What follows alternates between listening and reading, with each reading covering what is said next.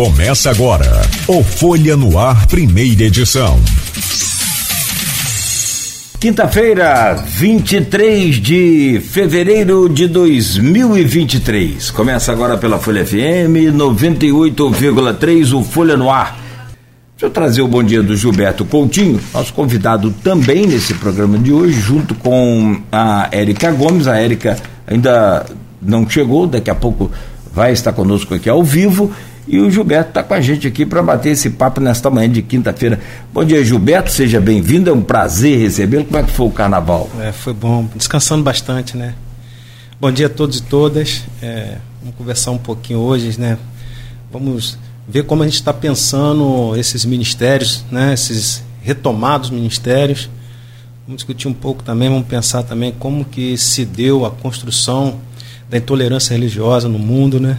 Vamos discutir um pouco isso. E vamos discutir também algumas terminologias mais conceituais a partir da, do racismo religioso, alguns estudiosos que são contrários ao racismo religioso, porque o racismo religioso ele traz é, a origem, né, as raízes desse problema e outros já, já questionam porque as matrizes cristãs é, absorvem muitos negros e negras, a maioria de baixa renda, pobre, né? Tipo, pelo menos 85% da comunidade cristã hoje é de negros e negras. E é como tratar esse cristão preconceituoso que é de pele negra. Ele está cometendo racismo, e se não há o racismo reverso, não pode haver um racismo entre nós negros.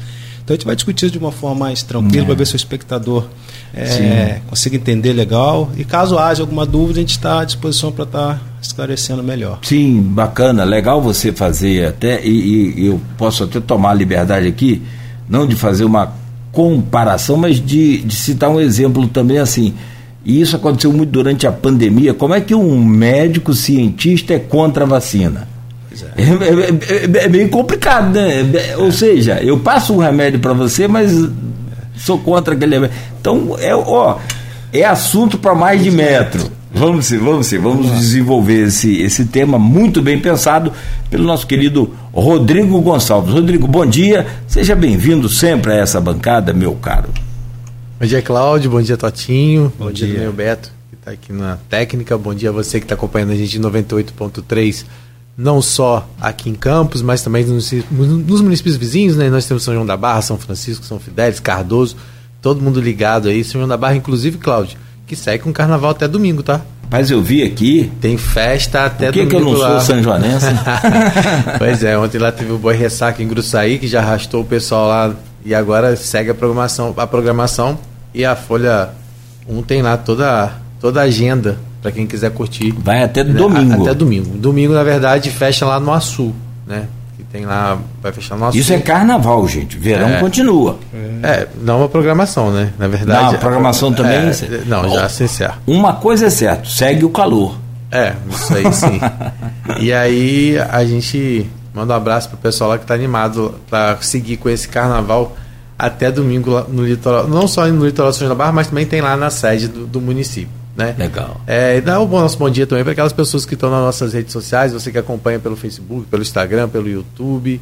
É, e como o Totinho disse, é uma oportunidade para você enviar o seu comentário. Já vi alguns comentários lá no grupo Opiniões também, do WhatsApp, né, que reúne o blog do Aloysio Abreu Barbosa e também aqui o programa de rádio. Então, algumas pessoas já fazendo algumas perguntas que a gente vai, claro, repassar aqui o Totinho, mas você pode ir lá no Facebook também deixar o seu comentário e a sua participação no nosso programa, que é sempre muito bem-vinda. Perfeito, Rodrigo. Eu faço aí também da, das suas minhas palavras, agradecendo aqui a audiência de todos aqui na, na, na, na nossas redes sociais. É, já tem elogio aqui para Totim, tem também aqui a Noêmia Magalhães. Bom dia, Cláudio Nogueira, ouvindo vocês em Minas Gerais. Obrigado, Noêmia. Que bom. Bom dia aí para todos é, que nos acompanham. Dona Sebastiana Gonçalves, é. já está aqui ligada aqui registrar a audiência também, Mário Terra, enfim. Cláudio, só queria aproveitar, pra, é, já que a gente está falando de carnaval rapidamente, para corrigir uma informação que você deu no primeiro, que é uma informação que vem sendo repetida muito pelas pessoas, da, sobre a Mocidade Alegre de São Paulo.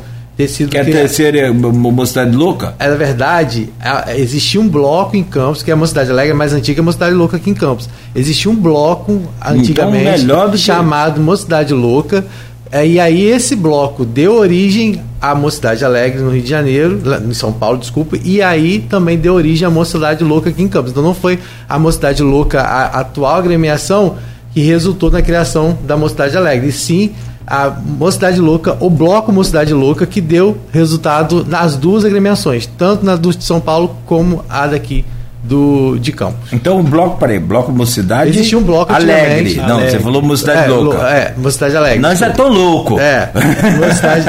você falou bloco Mocidade Louca agora, mas no começo você falou bloco Mocidade Alegre. Não, é Mocidade Louco o bloco. Que deu a- o nome o bloco é Mocidade Louca, antigo. Que deu o nome à Mocidade Alegre São Paulo. Sim. E inspirou também a Mocidade Louca aqui em Campos. A escola de samba. Entendeu? Existia um bloco. Sim. Agora eu entendi. Existia um bloco. Entendi. Então primeiro não foi a escola, primeiro Não, foi o bloco. Isso. O nome dá certo, Mocidade Louca. Sim. Lá só mudou para Mocidade Alegre. Isso. E aqui inspirou a Mocidade Louca de E Campos. aí inspirou a Mocidade Louca em Sim. escola. Tá, tá. Mas Perfeitamente. o bloco é Mocidade Louca. mudou de- É porque, é porque que acontece? As- Algumas pessoas acham que é a escola daqui que inspirou a escola de lá. Foi o só, que eu falei. Só que a escola daqui, ela é, é mais nova do que a de lá, do que a de São Paulo. Em tempo de existência, entendeu? Como Perfeito. escola de samba. Perfeito, Agora, perfeito. bloco, O bloco Mocidade Louca Existiu. e não Mocidade Alegre, então. Isso, Mocidade Louca, isso. perfeito. Bom, com as loucuras devidamente esclarecidas, vamos começar aqui o nosso bate-papo. Você me permite, Rodrigo? É, cara, eu eu acompanho a, a subsecretaria, Secretaria de Igualdade Racial e Direitos Humanos há um bom tempo, né?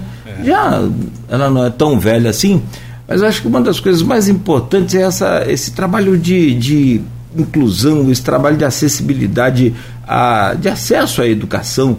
Né? É, e aí vocês, mais uma vez, vêm agora com um pré-vestibular social.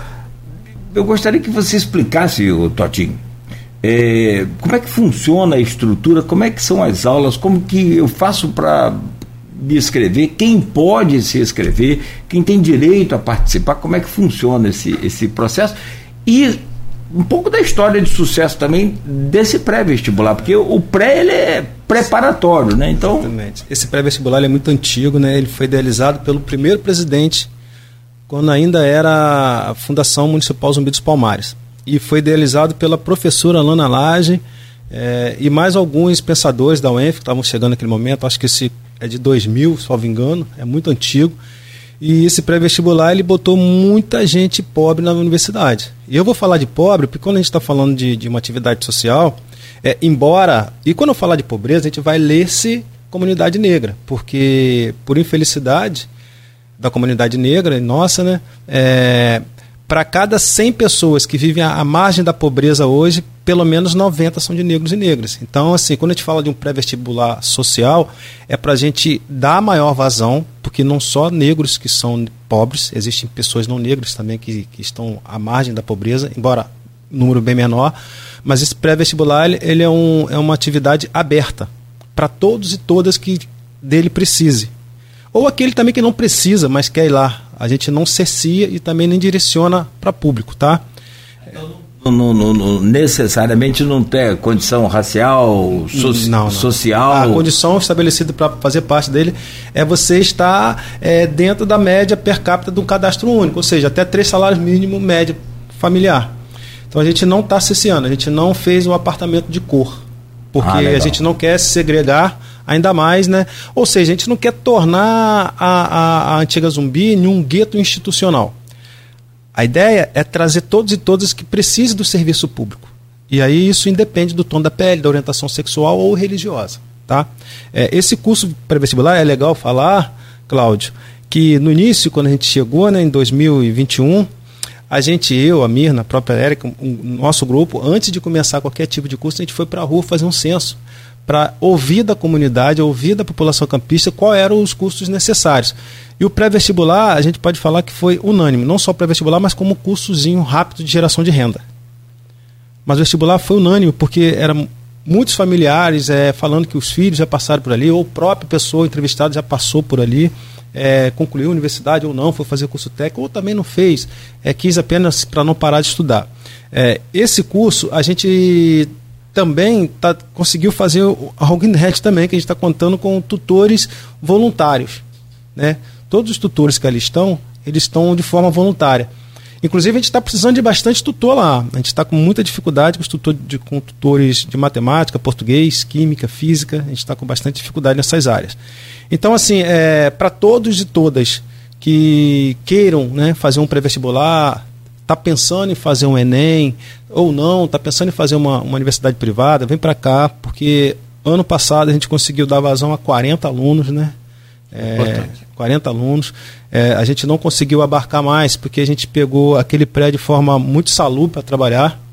A gente teve pelo menos 200 inscrições, Cláudio. 200 inscrições. Como a gente estava com o prédio ainda de forma meio desestruturada, a gente estava arrumando aquela questão toda, a gente conseguiu atender 40 alunos. Esse ano a gente quer aumentar, a gente quer dobrar.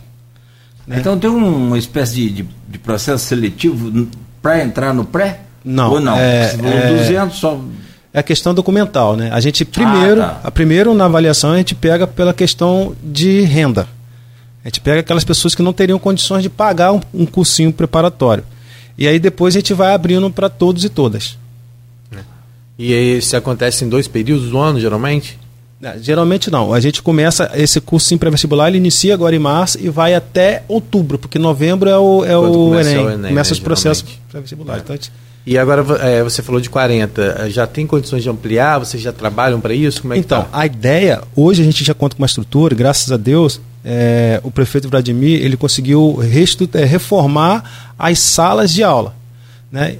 E aí o que acontece? Agora a gente já conta lá com quatro salas de aulas. Hoje a gente já pode aumentar esse efetivo, a gente, vai, a gente não vai ocupar todas as quatro salas, porque a gente ainda. Eu tenho uma novidade, mas eu vou até antecipar. A Então gente dá- vai dá começar. spoiler só pra é, gente. a gente vai. Ano passado a gente fez um preparatório, a gente fez um cursinho preparatório para o concurso que teve no INSS. Uhum. E a gente botou 100 alunos em uma sala de aula. Caramba. Esse ano a gente está com a ideia de começar pelo menos para final de março o preparatório para a polícia e o bombeiro militar. Então a gente quer deixar uma sala reservada para isso, se dividir, porque tem dado muito certo. É verdade, é, você, quando a gente fala de cursinho, de cursinho pré-vestibular, né, a gente abre um, um leque de opção que a gente sabe que não existia. O Enem também trouxe um pouco disso, né, desse acesso que o pobre não tinha à universidade, Exato. né, e que as pessoas por muitas vezes é, criticaram de forma ignorante a questão é, de cotas, né? é alguma coisa que as pessoas precisam de fato entender a importância que é. Agora, você acha realmente que, que houve essa democratização do, do ensino superior a partir do Enem e, e quando e também por iniciativas como essa que a Fundação faz, que a, que a subsecretaria faz? Eu acho que não. Eu acho que é. A gente conseguiu dar um passo muito largo e a gente está discutindo política pública. É, quando a gente vai falar de excesso, de inserção e permanência do jovem em um programa de universidade, ou seja, educação de qualidade, é, a gente precisa entender primeiro quais são as políticas públicas vigentes no país e o que são políticas públicas. Que tem muito imbecil, desculpe a forma de falar, que não sabe o que é política pública e começa a dizer coisa a partir de coisas idiotas. Então, assim, não dá para discutir isso. A impressão dele, às vezes. Exatamente. É, é, a gente precisa pensar no governo FHC, quando começa a estimular o avanço das políticas universais. Tá? E com a chegada do presidente Lula em 2003, ele pega isso e potencializa. E as- apenas em 2004, para avançar 2004, se pensa a políticas de inserção do negro na universidade, que começaram a chamar de cota. Essa política não é a política de, de, de cota, não vamos chamar de cota, pelo amor de Deus, que não é cotizado.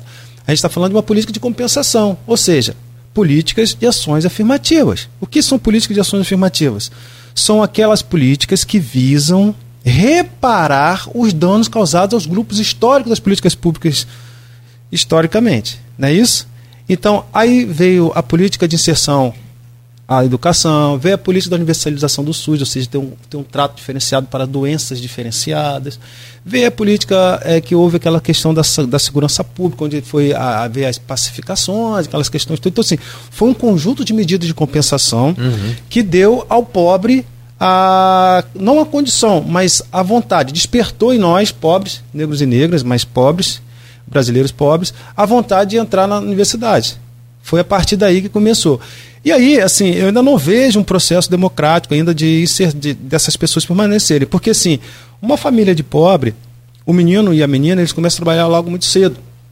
E muitas vezes eles não têm tempo para ir para a escola, para estudar ou para fazer um cursinho pré-vestibular, porque está trabalhando. Então, geralmente, essa família vai ocupar a universidade a partir de 30 anos de idade. E muitas vezes não consegue permanecer na universidade. Então, eu acho que, acho não, tenho certeza que ainda falta é, a gente começar a pensar em políticas que garantam a permanência dessa pessoa na universidade. E aí a gente não pode deixar de falar da questão da, da educação básica, né? que, que, é, ou seja, começa lá desde cedo. Né? Que muitas vezes, é, infelizmente, hoje a gente vê um avanço também, melhorias nesse sentido, mas ainda é muito aquém do que deveria ser para essa, essa, essa preparação. Né? É, é, engraçado, eu fico, eu fico ouvindo a, hoje, né? ah, muitas das pessoas reclamar da educação básica, mas eu acho que os mais antigos aqui, que têm mais de 50 anos, antigamente, quando a pessoa estudava numa, numa escola pública, era sinônimo de orgulho, porque, oh, meu filho estudou no Zepam, meu filho estudou uhum. no, no liceu, meu filho liceu, estudou em é. determinado, sei aonde, papapá, papapá. E eu, eu gostaria muito de saber, a gente podia discutir isso em outro momento, onde isso se perdeu. Onde se perdeu. Porque a educação pública da época dos meus pais era uma educação de qualidade. Ninguém queria fazer uma, uma, uma escolinha particular. É, isso vem de um processo muito grande, não que os profissionais, é, mas vem de um processo muito grande de desvalorização até profissional, é. né? Do, é, que infelizmente tem que, que se desdobrar em, às vezes, em dois, três para poder dar conta de uma realidade, né? Para conseguir, às vezes, dar até a educação ao seu próprio filho. Então, assim, infelizmente vem de um processo de desmonte muito grande que a gente veio passando é. ao longo do, de é, vários anos. Né? de cinco governadores presos. É. Passa por aí, aí você vai entender onde é, que é. foi. Eu posso pedir licença aos senhores? Pode. É, Para trazer o bom dia da, da Érica. Ela chegou agora, quero trazer o bom dia da Érica Gomes, aí a gente continua a conversa com Claro, evidente a participação da Érica, aí sim nós vamos ter audiência, né, meu filho? Vamos embora. Oi, Érica, bom dia, seja bem-vinda. Érica Gomes, ela é coordenadora de políticas de garantia dos direitos coletivos individuais e difusos. Isso mesmo. Bem-vinda, viu? A Desculpa voz é bonita, atraso. ela é bonita. É. Fica esses dois aqui me é, é. Érica, bom dia, seja bem-vinda. Bom dia. É, bom eu, Vou, eu, vou, eu vou voltar um pouco no tempo, porque a gente vai discutir Marx na construção de mão de obra barata com a Revolução Industrial do século XVIII. Uhum. E a partir dali começa a se desenhar é, toda uma estrutura mundial a partir do capitalismo. E aí é muito simples a gente entender que quanto mais gera mão de obra desqualificada e barata, alguém vai lucrar com isso. Entendeu? Então a gente tem que pensar a partir daí. Então, assim, é preciso discutir é, formas de política pública que garanta essa qualificação especialista. Porque, assim, é, por exemplo, vou dar um exemplo muito simples só para a gente entender a desqualificação da, da, do ensino público uhum. por parte dos governantes, né? vou falar assim. Antigamente, muito antigamente, quando uma pessoa trabalhava embarcado, era sinônimo de garantia de futuro financeiro. Não era isso? Uhum. Hoje você pega um engenheiro que trabalha na Petrobras, ele ganha um determinado salário, e aí você pega um outro engenheiro que trabalha nas empreiteiras. Uhum. Bicho, é um terço do salário. Sim. E a disputa no mercado por esse terço de salário ela é maçante. E aí você pega é, as universidades botando para fora um monte de engenheiro de produção, um monte de dinheiro disso, um monte de dinheiro daquilo, com salário média, média, média, em uma gata dessa aí, que não, não tá ganhando bem para caramba, de 5 mil reais. Então, assim. Não, e, e, hoje em dia você falou isso, sem contar com uma carga horária muito maior extensiva. do que é, às vezes, é, é isso. E, e aí, o, o, engenheiro concursado, por exemplo. Então, assim, esse é um projeto político, né?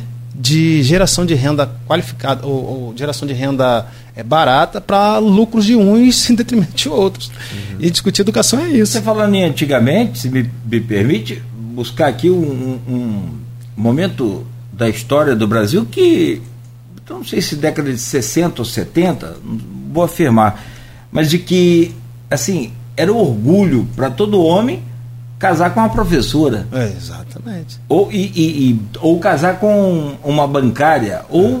vice-versa, orgulho para toda mulher um, casar com um professor ou com um bancário, não banqueiro. Banqueiro até hoje é orgulho, um bancário. Então, assim, isso já, já vem aí, a partir de quando você tem um professor que ganha dois mil reais, cara, você não está querendo qualidade na educação. É impossível você chegar em algum lugar assim, do tipo, temos qualidade na educação. Ah, mas nós temos bons equipamentos, bons aparelhos, temos bom transporte, que não é o caso. Mas vamos supor que tivesse. Se não tem um profissional reconhecido, não. Você não chega a lugar nenhum. Isso eu falo do professor, que é o, o, o clamor geral. É. E a ideia, quando a gente vem trazer esse pré-vestibular, e foi conversado muito isso com o prefeito Vladimir, a ideia de fato era isso, era trazer é, as possibilidades desse jovem, e não jovem também, que a gente tem bastante gente lá da melhor idade uhum. lá, é, a oportunidade de estar tá se qualificando para poder enfrentar esse mercado que está aí. Sim. Então, assim, é, esse pré-vestibular, ele não só esse, tem outros pré-vestibulares, tem o pré-vestibular do IF, tem o pré-vestibular da UENF, tem alguns pré-vestibulares assim, importantes esses pré-vestibulares, eles são muito importantes para poder a gente estar tá tentando, né, ou fazendo a nossa parte, de tentar botar o máximo de pessoas na universidade. É, para a gente garantir essas pessoas a partir desse, dessa inserção. E não estou falando aqui que ir para a universidade é evolução do ser humano. Não estou falando isso. Vai Sim. quem quer ir. Tem aquelas pessoas que preferem fazer outras coisas. Mas garantir que essas pessoas consigam trabalhar é, ou tentar né, fazer a competição no mercado de trabalho de forma igual. Ah, e, a, e o, o, básico da socialização, gente, que você tem ao participar né, de, de oportunidades como essa, seja de pré-vestibular, de cursos, né, é, de você às vezes sair de uma bolha que você tá é, e às vezes nem por você querer, mas porque socialmente você acaba sendo colocado Exatamente. nela. Então é uma oportunidade muito grande. Imagina para essas pessoas de estarem lá, de estarem interagindo, de, de estar discutindo, de de, tratando de assuntos que muitas vezes não teria oportunidade de tratar no seu dia a dia. Então, assim, isso abre uma janela, uma porta, abre tudo a mundo, gente tem né? A gente tem dois exemplos lá na, lá na nossa secretaria que é de muito orgulho para nós, que nós temos lá dois funcionários que eles saíram do ensino básico, ou seja, estavam na quinta série do ensino fundamental, fizeram o Proeja, Enseja, fizeram Enseja e fizeram a prova, fizeram o vestibular para o IZEPAM, para pedagogia. Uma se classificou entre esses primeiros 50 e a outra se classificou entre os primeiros 100. Ou seja, veja bem, a gente pegou duas meninas que sentaram na sala de aula até a quinta série. Então, é, no período de um ano, elas saíram da quinta série para o branco para competir no vestibular. O que é isso? São as discussões, a network que vai se abrindo, uhum. são as bolhas que vão se ampliando e você vai criando expectativas. E essa expectativa que a gente quer criar nas pessoas, que essas pessoas consigam e que sentem nesse banco que vai competir. Mesmo que, que não esteja de forma igual ou unânime, uhum. como a gente gostaria de ter, mas que a gente consiga fomentar a vontade, a coragem dessas pessoas sentar lá, porque isso é, é importante. Uma coisa bacana que a gente não falou é que lá nessa secretaria, Cláudia, a gente está desenvolvendo alguns cursos de geração de renda. Quando a gente foi fazer pesquisa, a gente identificou o seguinte: um curso técnico ele requer escolaridade básica, mínima, que é o médio. E grande parte do nosso público hoje em campus é, não tem escolaridade para poder estar tá, é, num curso técnico ou num curso superior. E foi unânime também, assim, para cada 10 entrevistados, pelo menos 8 pediam para a gente curso de geração de renda. Por quê? A gente estava vindo de um período de pandêmico, saindo da pandemia. É, é. Muita gente desempregada precisando gerar uma, uma, renda. Então a gente também tem lá alguns cursos de geração de renda que tem bombado. É, a gente fez agora no curso de verão, olha só que ideia que a gente teve. Uhum. A gente fez curso rápido de verão de um mês de estética de sobrancelha, é, unha, unha, né? Como é que fala? Portiça realista e Ajuda aí, Érica, por favor. Vou ajudar. Uhum. Acrigel. Portiça realista, é, curso de escovista, penteado, penteado, customização de roupa. É, em um mês, a gente botou para fora para poder gerar sua Olha, renda. Esse negócio de customização de roupa e, e, e recuperação de roupa. Tô falando que minha mãe foi costureira, hoje já tem 78 anos, é. mas assim, é, e, e, com a pandemia e com a crise né, que a gente se aprofundou nela a partir de 2014, entrou nela em 2014, se é. aprofundou com a pandemia também. Ó, é, muitas profissões que estavam assim. Sim basicamente quase que extintas. Esquecidas, você né? um sapato novo com muito mais facilidade do que conserta um. Até porque você não tem tempo, você não tem estacionamento, você não tem uma série de dificuldades que a gente se impõe automaticamente para evitar aquele, aquele aborrecimento. Mas, na verdade, E aí você chega numa loja, compra um sapato lá em 12 vezes para pagar no cartão. Ah, que beleza, só 80 por mês, o bicho custou mil. É, mas então assim, costureira, por exemplo, e aí eu posso falar de, de cadeira que sempre foi uma, uma profissão excelente. É, esse muito customização rentosa. E aí você vê, a gente pegou um período de um mês com esses cursinhos rápidos, vamos chamar de, de oficinas de verão rápidas, uhum. a gente a gente conseguiu dar uma, não é uma qualificação, mas a gente conseguiu dar uma oportunidade para 200 pessoas, direcionamento né? a 200 a 200 alunos que se inscreveram no curso de verão. Então a gente vem agora esse ano, a gente vem, pode procurar a gente lá, que a gente já está aberto as inscrições. Estética, o que é o curso de estética? A gente vai ter lá cabeleireira, barbeiro, maquiagem, transista e drenagem linfática. E tem cuidador de idoso também, que a gente tem lá, curso de cuidador de idoso massoterapia e cuidador de idoso. Ou seja, a gente tem sete cursinhos lá, rápido, de geração de renda rápida, assim, que a pessoa faz ele em um ano, ele já consegue botar o ateliêzinho dele, ele já consegue botar o estúdiozinho dele ali, poder ele estar tá gerando sua renda. E aí e, tem o do caso desse massoterapia e da drenagem linfática, tudo, todos eles, tem um diploma, tem um tudo, é, certificado. É, porque todos... Como é que é o reconhecimento desse... Não, e esses são cursos livres. Ali. Cursos livres. Por que cursos livres? Como eu falei, para a gente fazer um curso técnico, a gente precisa de qualificação também do aluno, de, precisa de que ter é pelo o... menos o médio. Como a, o nosso alunado ele tem uma escolaridade ainda muito baixa, a gente procura fazer curso livre porque ele escopa o mercado de trabalho. Ou seja, geralmente as pessoas que nos procuram, elas montam o seu próprio negócio em casa. É. Pode abrir um MEI, pode. pode é, exatamente, exatamente. E aí a gente teve uma conversa muito bacana com a Joyce Lessa, lá do Trabalho e Renda, ela teve lá com a gente, cadastrou esses alunos e todos os alunos que tiverem interesse vão procurá-los lá, poder já sair de lá com o meio, com as coisas tudo certinho. Porque, na verdade, a subsecretaria é ligada à Secretaria de Desenvolvimento. Isso, né? isso. É, que é aquilo que a gente falou, assim como está a da, da, da mulher, da, mulher da justiça, acho que também está, da justiça. Né, são vários que estão ali a, a, ligados. Né? É uma mega secretaria lá com é, o Então acaba você inter, é, tendo uma interlocução muito grande, não só com essas subsecretarias que fazem parte da Secretaria de Desenvolvimento é, Humano, Humano né? Humano Social. Mas também com todos os outros equipamentos que existem na prefeitura. Né? Exatamente. Né? O, o, nosso secretário, né, Rodrigo Carvalho, a ideia, quando a gente senta para poder fazer as reuniões mensais, é que a gente consiga fazer uma rede de proteção. É, acompanhado com o serviço social, a política de direitos humanos, essas políticas de garantias de direitos. Então, assim, a gente consegue com que o governo hoje ele tem trabalhado muito alinhado. É, isso é importante porque a gente consegue intersetorializar os serviços. Não só com a nossa Secretaria de, de, de, Desenvolvimento Humano, mas com a saúde, também com emprego e renda, também com educação. Isso tem possibilitado muito que a gente consiga fazer um serviço de melhor qualidade. Uhum. Eu só queria reforçar que você falou da, da importância dos voluntários, dos é. tutores voluntários, né? Imagino que não só no caso do pré-vestibular, mas também nesses outros cursos também há essa necessidade? Não, nos outros cursos, o que, que a gente está fazendo? A gente tem usado os, os nossos próprios profissionais para atuar como professor. Por exemplo, eu dou aula lá no pré-vestibular também. Uhum. É, e também dou aula de capoeira. É, eu te perguntar se era de capoeira e o é, que mais? Eu dou aula lá de sociologia e de sociologia. capoeira. Por quê? Porque a gente não tem condições de pagar esse montante de profissionais.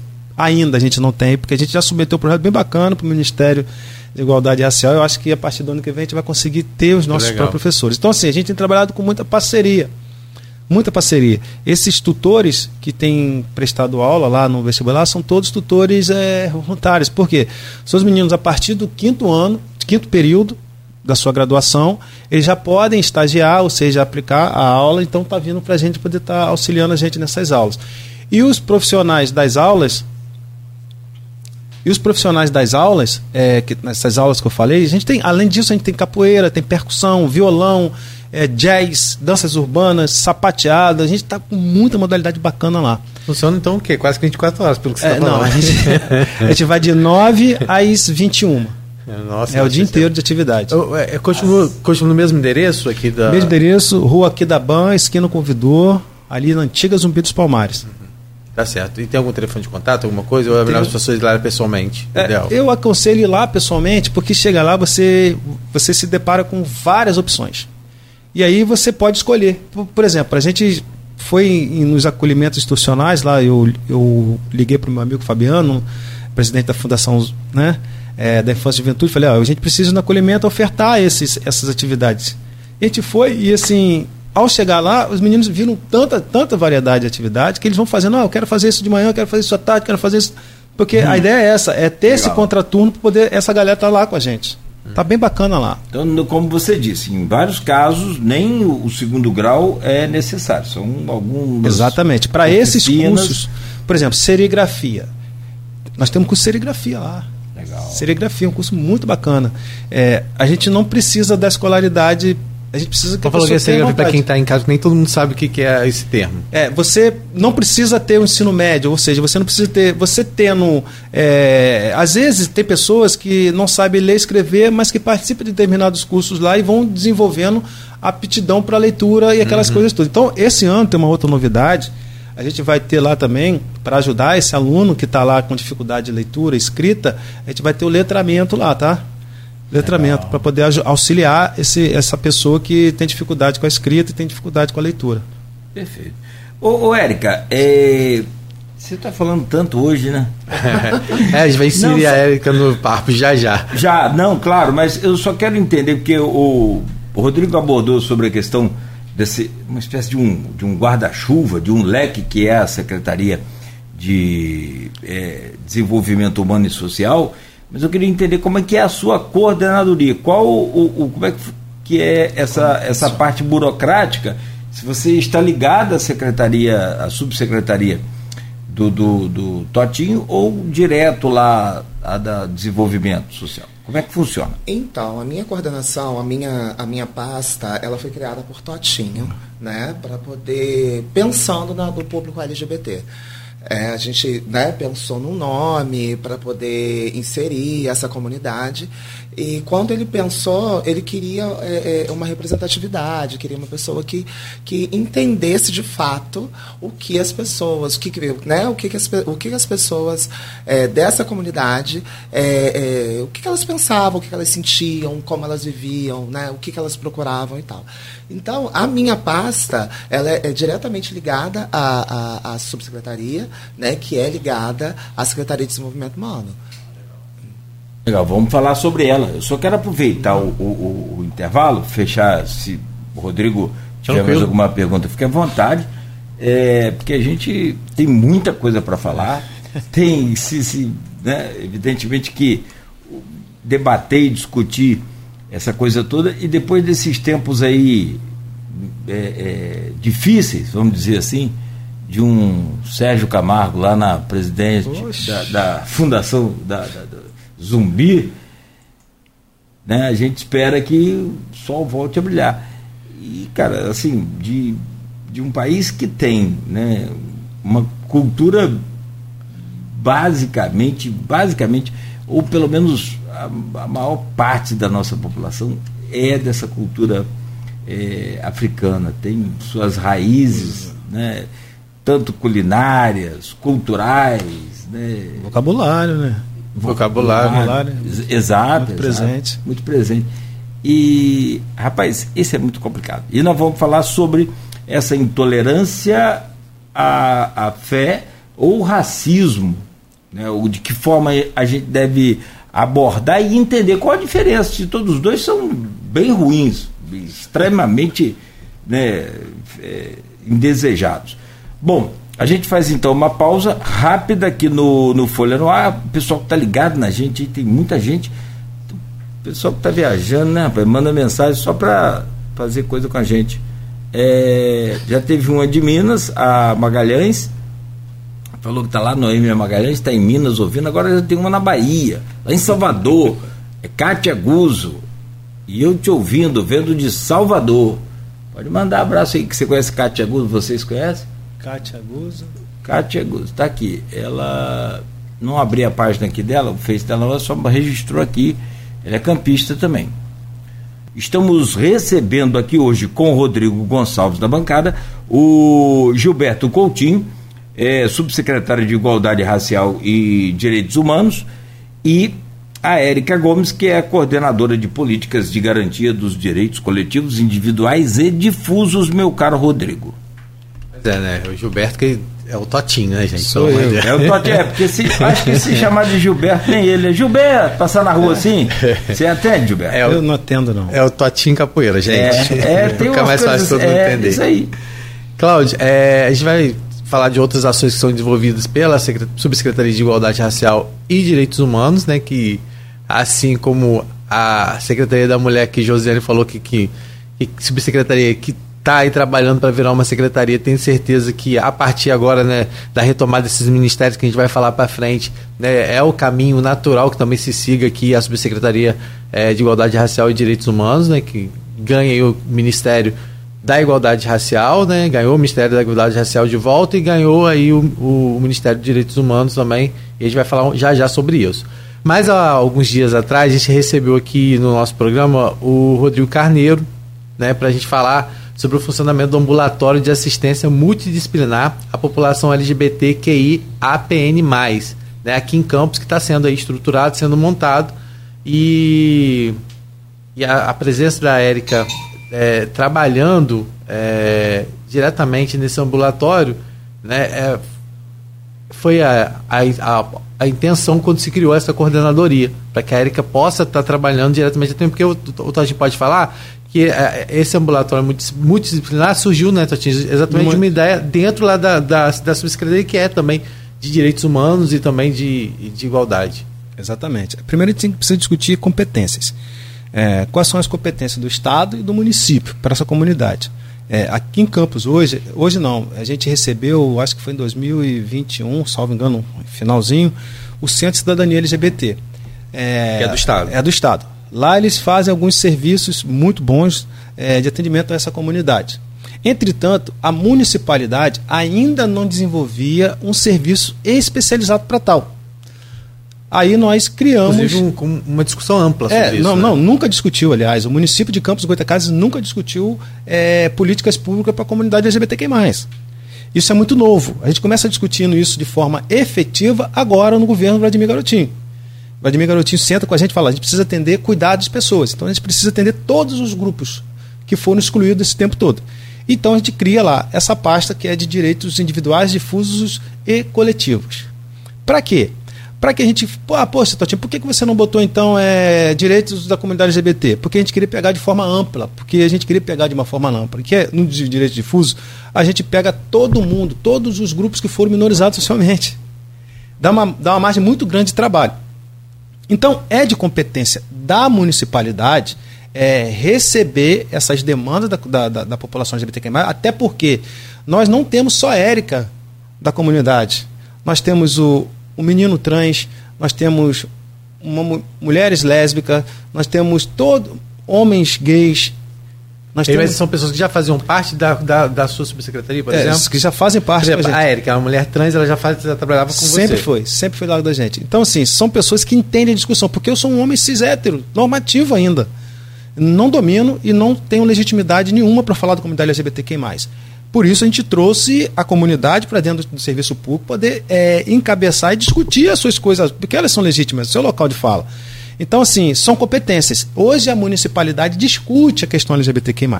É, houve uma polêmica na Câmara de Vereadores, certo Recente. tempo atrás, por conta de que o prefeito não sancionou o, o dia da parada LGBTQ+, alguma coisa assim. Ah. Enfim.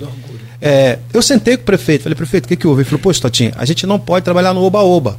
Vai ter o dia da comunidade LGBTQ+, e depois? E o, e o mais? Como é que a gente faz? Aí o que, que nós fizemos? Olha, vamos fazer o seguinte, vamos fazer atendimento específico e daqui a pouco a Erika vai falar sobre mais. E aí ele me falou, olha, Totinho, tudo que você trouxer para mim que for em garantia de política pública, eu vou assinar tudo. Agora, o oba-oba eu não posso, porque eu vou fazer uma festa que eu não vou ter condição de manter. Foi o que ele passou para gente. E aí nós criamos lá o quê?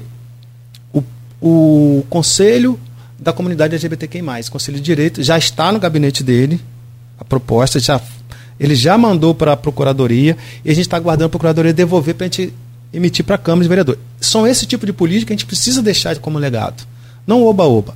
A partir disso, nós tivemos algumas conversas com, com o secretário Dr. Paulo Irano, nosso amiguíssimos, falando sobre a- o atendimento específico e qualificado para a comunidade LGBTQ+, e a gente teve uma reunião com, com, o doutor, com o doutor Rodrigo Carneiro, onde a gente conversou sobre isso.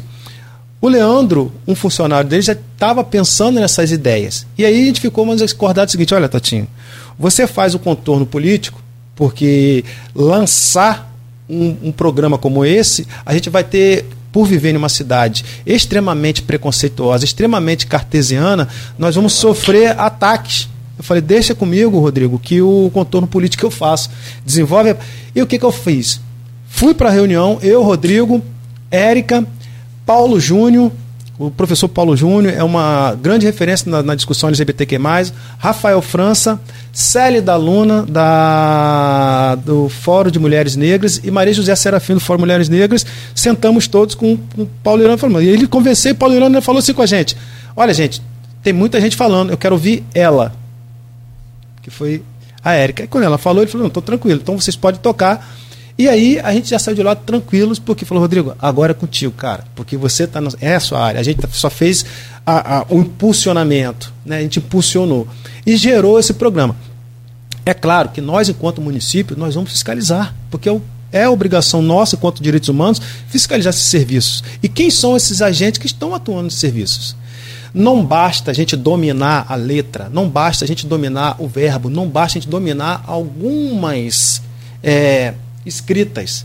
Tem que se pertencer, uhum. tem que trabalhar. É quem é. É igual você pegar uma pessoa não negra e botar para discutir coisas de, de, negros. É igual você pegar um homem e botar para discutir coisas de mulheres. Uhum. Vai fazer isso com Josiane. Josiane pira. Uhum. É igual você pegar um hétero como nós e botar para fazer uma discussão de é. LGBTQ+. Então, assim, a gente precisa botar tá, a carroça... Nem, nem se sente, desculpa te interromper, Sim. mas a gente nem se sente confortável na medida que fica preocupado em, em ofender Não, mas tem gente que sente. Tem gente que é muito entrão. É, que tem. tem ah, gente. Ah, tem, ah, ah tem, tem. tem. Aí depois chega lá na frente. É, se atrapalha tudo. Se embola Mas tudo. a gente precisa fazer as coisas de forma correta, é usar verdade. as competências. Então, sim, assim, sim. o prefeito tem sido muito simpático à discussão. É, inclusive eu conversei, falei com a primeira dama lá no aniversário, falei, primeira dama, é, tem, essa pauta é uma pauta interessante para a senhora estar acompanhando com a gente. Falou, poxa, te manda para mim, depois tudo prontinho para a gente estar tá contribuindo também. Então, assim, existe toda uma boa vontade também de trazer para dentro dos serviços públicos atendimentos qualificados, especializados para essa comunidade. E a Érica vai poder falar melhor, porque ela está é, fazendo um trabalho voltado para isso. E vocês acham que, pelo que a gente conversou aqui com o Rodrigo Carneiro, né, o Cláudio, a gente, a gente não pode falar o, o a, a, conversa de podcast, a gente fala podcast no intervalo. Se a gente fosse levar. É, ah, né, pode ter certeza não, que, que, o Rodrigo um é, é uma pessoa que, que abraçou isso realmente sim. como se fosse um, um, filho mesmo, né? Rapaz, você, eu, eu, acho que a gente comentou até no dia, Rodrigo. Sim se tem brilho nos olhos, é. 100% de garantia que vai dar certo. e, tava, isso, e, e o Rodrigo está imbuído nessa, nessa, nessa construção, não é de hoje. Sim. Desde quando ele era diretor de proteção básica, que ele já tá. A gente, eu lembro, me lembro que a gente sentou para fazer uma discussão da construção do Comitê da Saúde Integral da População Negra com ele. É. E ele já estava discutindo sobre isso. Falei, então, então vamos encabeçar juntos, porque a gente tem lá uma população que trabalha com a gente, que domina. Então, assim, isso auxilia muito auxilia muito. Lá na Secretaria de Desenvolvimento Humano tem algumas subsecretarias muito importantes: a da mulher, do idoso, assistência judiciária, a de direitos humanos. Essas secretarias são secretarias que ela tem potência de, de secretarias. Então elas fomentam muito o trabalho. E esse, como eu falei lá atrás, esses trabalhos é, intersetorial né, tem possibilitado esse serviço. Mas os serviços que a gente tem desenvolvido lá com essa comunidade LGBTQI, ela começa em 21 quando a gente faz o T mais ação. Uhum. É, a gente recebe lá pelo menos 50 meninas é, travestis, transexuais, e a gente pergunta para elas o que era interessante ser feito. Ah, você recebeu? É, eu, eu posso. Tá lá no meu, uhum. no meu Instagram. Facebook, Instagram. Uhum. Gente... É porque você, a gente estava até falando isso no intervalo, né? Elas muitas vezes ficavam ali na frente Cara, da, da, da, da subsecretaria. Né? E a gente não, e, não tinha atendimento. a gente foi até lá. Érica faz né? um trabalho de campo que ela vai todas as quartas-feiras em loco é, levando algumas atividades, oferecendo alguns serviços. Nós recebemos lá mais de 50 meninas. E a gente fez um tema de ação que, poxa, deu muita gente lá com todo o serviço integrado. Rodrigo, Charbel, a gente tudo fez tudo isso integrado. É importante fazer esse trabalho integrado. Porque é, é, é o que a gente fala, é, não pela, pelo, por, pelo governo Lula que chegou, para mim foi muito bom, porque sou um homem progressista, mas o governo Vladimir, ele se apresenta para a população como uma gestão progressista. Por mais que ele se coloque muitas vezes, ou as pessoas se colocam como uma pessoa conservadora, a política desenvolvida pela sua gestão é uma política progressista, porque a gente alcança a comunidade mais carente, mais vulnerabilizada. Então, isso faz de nós é, desenvolver políticas públicas com características progressistas, não tem característica nenhum conservadora. Então, não se trata do governo de extrema direita que estava ou do governo agora de esquerda. Se trata do sujeito que desenvolve política que atenda de fato a comunidade que precisa. Ou seja, o nome disso, ao pé da letra, chama-se justiça social. Uhum. Mas a Erika vai falar mais sobre isso, que ela tem maior competência. Sim. Então, só queria fazer um complemento. Quando o Totinho diz sobre é, o trabalho que é feito na subsecretaria, né? É, a gente, quando a gente começou a pensar, quando eu fui convidada para poder estar lá, e eu venho da, de saúde mental, né? Trabalhando, trabalhei cinco anos na saúde mental. E quando o Totinho me convida, eu começo a pensar assim, ele, olha, tem, existe um trabalho que foi feito antes né? Você pode ligar para os antigos coordenadores e ver como que você pode construir isso. Eu falei assim, não, eu queria construir algo é, a partir do, daquilo que eu penso, daquilo que eu construí enquanto profissional, né? Então, quando eu vou para a subsecretaria e, e começo a pensar nessa, nesse trabalho, começo a pensar nessa proposta de trabalho, é, ó, a primeira coisa que eu queria fazer é, é um trabalho de território pensando nas meninas que ficam ali. Porque, assim, aqui em Campos, é, o público, é, é, o, o, público T, que é o que a gente trabalha mais diretamente, o público T, é, ele é muito dividido. Né? Existe aquele público T que está na, que é da, de, de, de, das universidades, que pertence às universidades e tal, e tem aquele outro grupo que está marginalizado, que está às, às margens, né?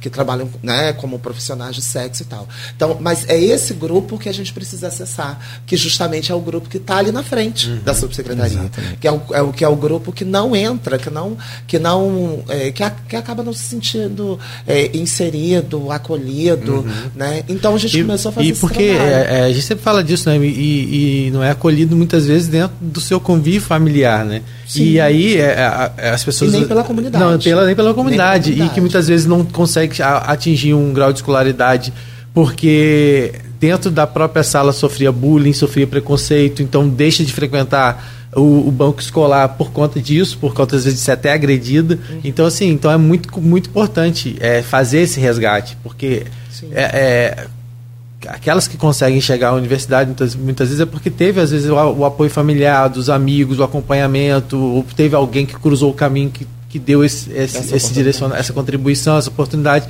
Mas muitos acabam não tendo por conta disso, porque sofre esse tipo de, de, de, de, de agressão dentro de casa e quando vai para a escola também, muitas vezes, é, hoje a gente torce para que isso esteja sendo modificado, mas né, quando chegava dentro não podia era chamado pelo, pelo nome masculino, era... O acesso ao banheiro. O acesso ao banheiro, tudo então, isso, né? Tem, tem tudo isso, assim. É, quando eu, eu meu trabalho de, da faculdade, por exemplo, é, ele foi é, pautado na evasão escolar de pessoas trans e travestis. Olha. Então, é, eu, quando eu comecei a fazer a pesquisa, eu comecei a, a, a, perceber, assim, né, mesmo eu sendo uma mulher trans, na verdade, eu não me considero mulher trans, e sim mulher, uma mulher travesti, né, até mesmo pela questão do pertencimento, uhum. do empoderamento e tal. E é, eu comecei a perceber que outras mulheres trans e travestis é, a, maioria delas eram pretas e a maioria delas é, é, mal passavam do, do, do, primeiro fundamental, da, do fundamental completo. Uhum. Assim, mal tinham o fundamental completo.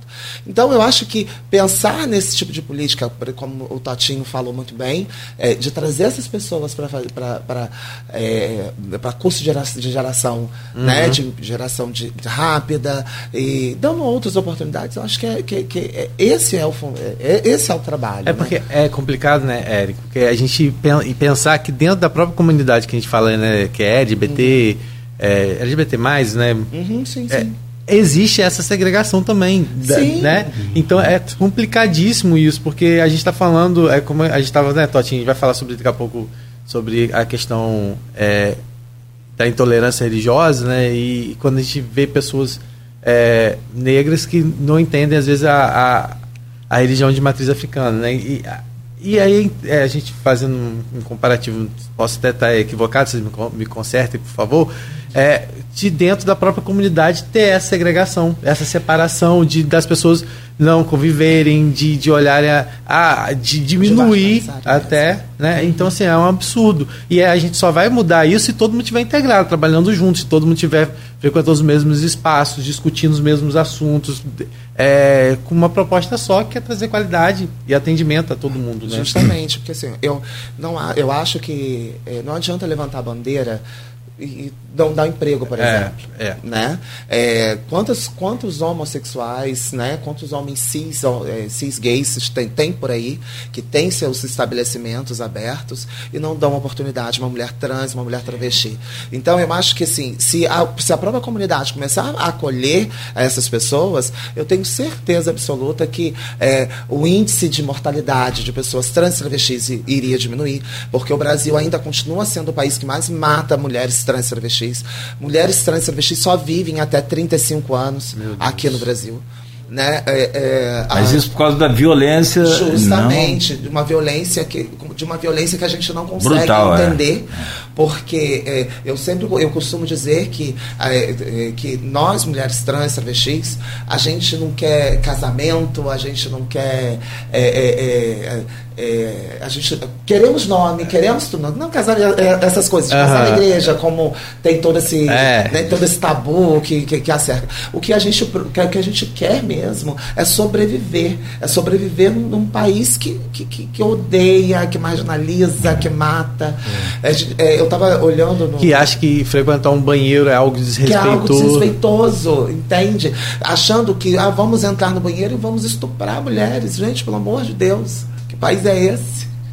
Sabe? Que cabeça é essa? Que mente é essa? É, e, é, e aqui em Campos você vai precisar fazer um trabalho muito. você vai ter é, trabalho. É, Campos é uma cidade muito conservadora, né? Eu, eu, eu assim, é, Campos é uma cidade conservadora, sim, mas eu acho que pelo menos eu, eu que, que vivencio, né, e eu posso falar com propriedade, é, eu acho que ainda tá, ainda me é, deu uma melhoradinha. Deu uma melhoradinha, assim, a comunidade é, universitária ajudou muito. Sim. Mas sim. a gente sabe que é um tá conservadorismo muito, muito hipócrita também. É, mas né? aí é que eu ia colocar, é que eu estava pensando aqui com o pé no freio.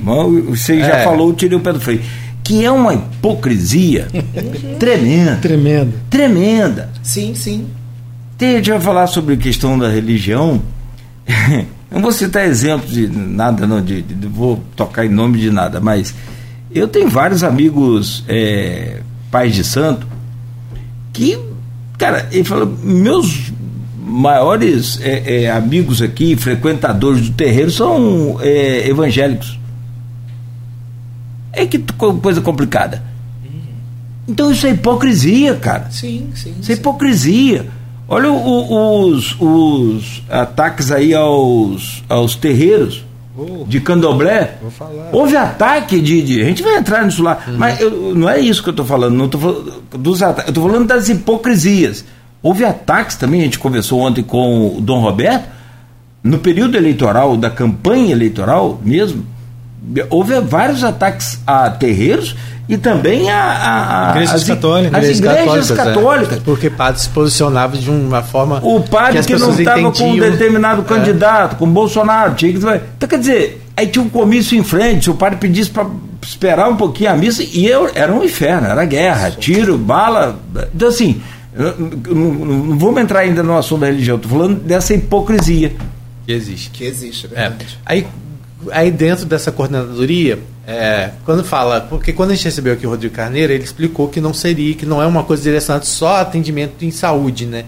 É um atendimento multidisciplinar. De que forma a sua coordenadoria vai poder auxiliar? De que forma já está auxiliando? O que, que as pessoas vão encontrar nesse espaço? Vai ter interação com, esse, com o Centro de Cidadania que já existe? Como é que vai funcionar isso? Então, é, desde quando eu entrei, né, é, a gente construiu um, um trabalho é, a gente, eu entrei em fevereiro, fiz, faz, acho que fiz um ano, fiz um ano uhum. que, que eu tô à frente dessa pasta. E de lá para cá a gente tem construído muita coisa, né? Uhum. Como o Totinho é, é, muito bem falou. É, nós conseguimos trazer profissionais de, de, da, assistência, da assistência e da psicologia, né? Conseguimos formar parcerias com a UF ah, né? e legal. fazer todo um atendimento dessa galera. É, do, dentro de um ano, nós atendemos.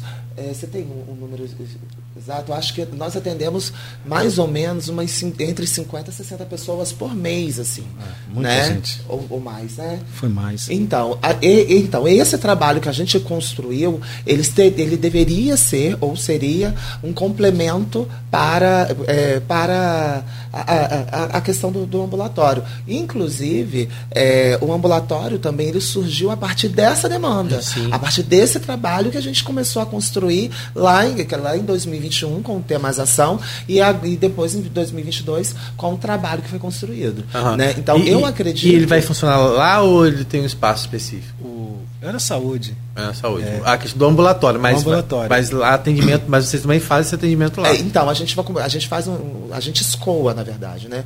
Chega, a gente faz um, um primeiro atendimento, até para dar essa primeira acolhida e tudo mais. E depois a gente vai escoando, vai mandando para os outros, pros outros serviços. Seja da saúde, seja com seja, é, o que, social, o que for necessário. CREAS, um CRAS, o que for necessário. Isso. Entendi.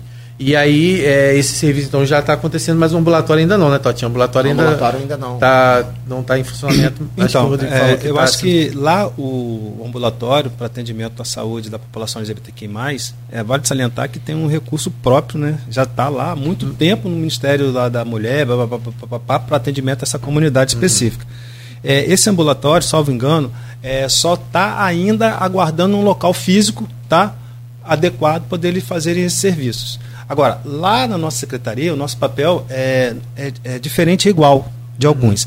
Por exemplo, a gente tem lá um corpo jurídico com psicólogos, assistentes sociais e advogados, onde a gente recebe esse, esse, esse usuário, né, vamos chamar de, de assistido, né, para poder estar tá indo para determinados serviços. A gente tem prestado muitos serviços diferenciados específicos para a comunidade LGBTQI+, tá? É, por exemplo, a, a, a, comunidade, quando chega um, uma pessoa LGBTQI+, lá na secretaria, e ela se depara com a Érica, ou se ela depara com, com o Vitor, ou se ela depara com a Joyce, ela se sente confortável, porque ela sabe que ela vai estar tá sendo escutada por um igual. E isso é muito bom. Isso tem feito com que a gente consiga ter uma maior qualidade no trato desses serviços.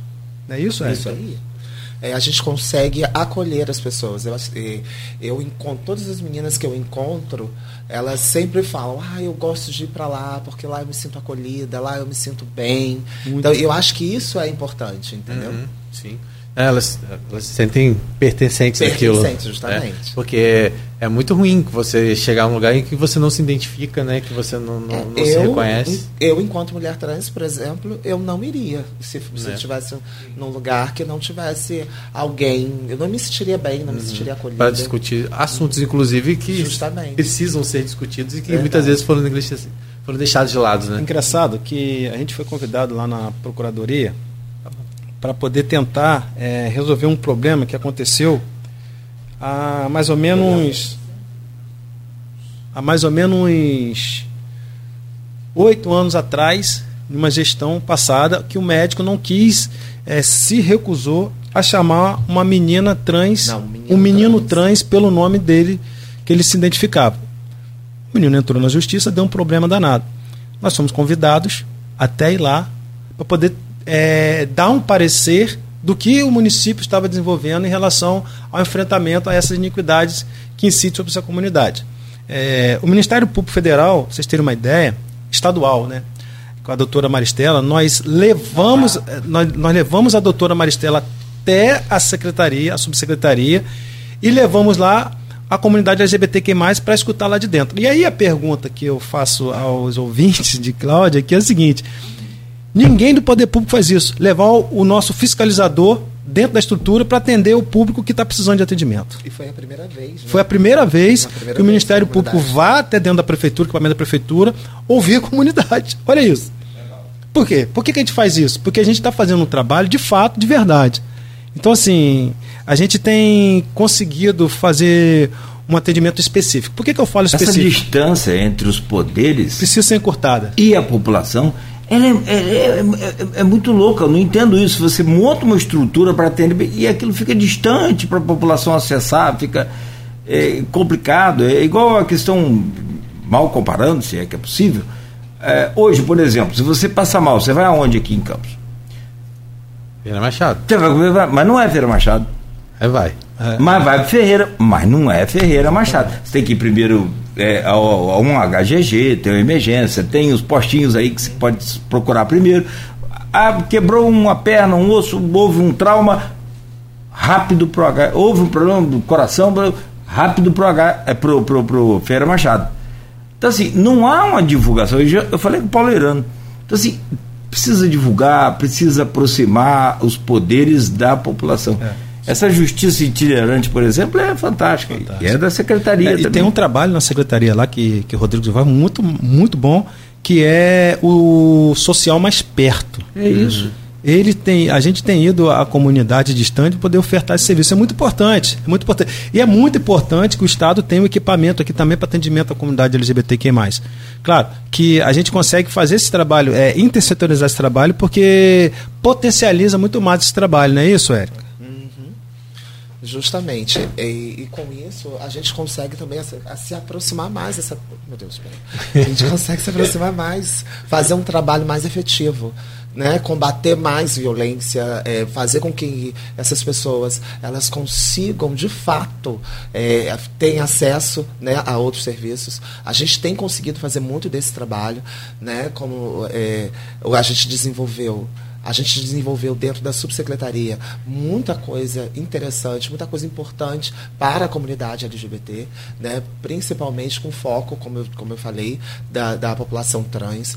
É, ou, atualmente, a gente, além dos atendimentos é, psicossociais que a gente oferece, oferta para essa comunidade, a gente, agora a gente tem o Bazar Marcha P. Johnson, né? que é, nós colocamos esse nome por, ser, por ter um simbolismo muito forte, uma mulher travesti, preta, que foi a pioneira na revolução, né? Da Qual o nome, desculpe? Marsha P. Johnson. P. Johnson. P. Johnson, uma mulher travesti, uhum. ela é, é, preta, ela quem estava à frente da revolução da, da revolução de Stonewall, que, que deu toda essa origem de luta LGBTQIAP+, né? Então, é, que é um bazar social onde a gente oferece é, roupas, Acontece, calçados. E esse bazar funciona no que? Ele funciona. No, é, no, ah, é, assim, é o tempo todo? É o tempo todo. Chegou lá, ah, alguém manda uma mensagenzinha no telefone, no, no na, na, pelo WhatsApp. Ah, se tem, tem, tem uma roupa, uma blusa, alguma coisa. Tem, vem pra cá. E, e quem também quiser doar pode também? Quem quiser doar pode doar. É, pode é doar. só ir lá na, na É só chegar lá na recepção. É, é, a Priscila que fica na recepção, só entregar ela que ela é, é, nos entrega. Ah, que bacana. É, muito bacana. E, e, também a gente recebe doação de absorventes e sabonete. Eu só esqueci o nome da loja agora, deixa eu me matar. Eu esqueci o nome da Mas... loja que, que, que, que, que, nos oferece, que nos oferta, para poder que a gente possa estar tá levando, por exemplo, para fazer um trabalho de território. Porque a gente atende as mulheres trans uhum. e acaba atendendo as mulheres cis, que são profissionais Sim. de sexo, que também estão nas ruas, né? Uhum. A gente uhum. vai para lá, a gente, além de fazer escuta e oferecer oferecer preservativos e tal, a gente também leva é, absorvente, sabonete. Ah, que bacana. Entendeu? Para poder atender Depois você galera. coloca lá no seu Instagram. Qual é o seu Instagram, quem quiser? É Érica. Pode falar no ar, quem, quem quiser. Então, é Érica com CKA underline G Diva. Depois você vai lá e coloca lá a ah, loja lá. Tá bom. Faz a publi da loja. Pode deixar que eu vou fazer assim.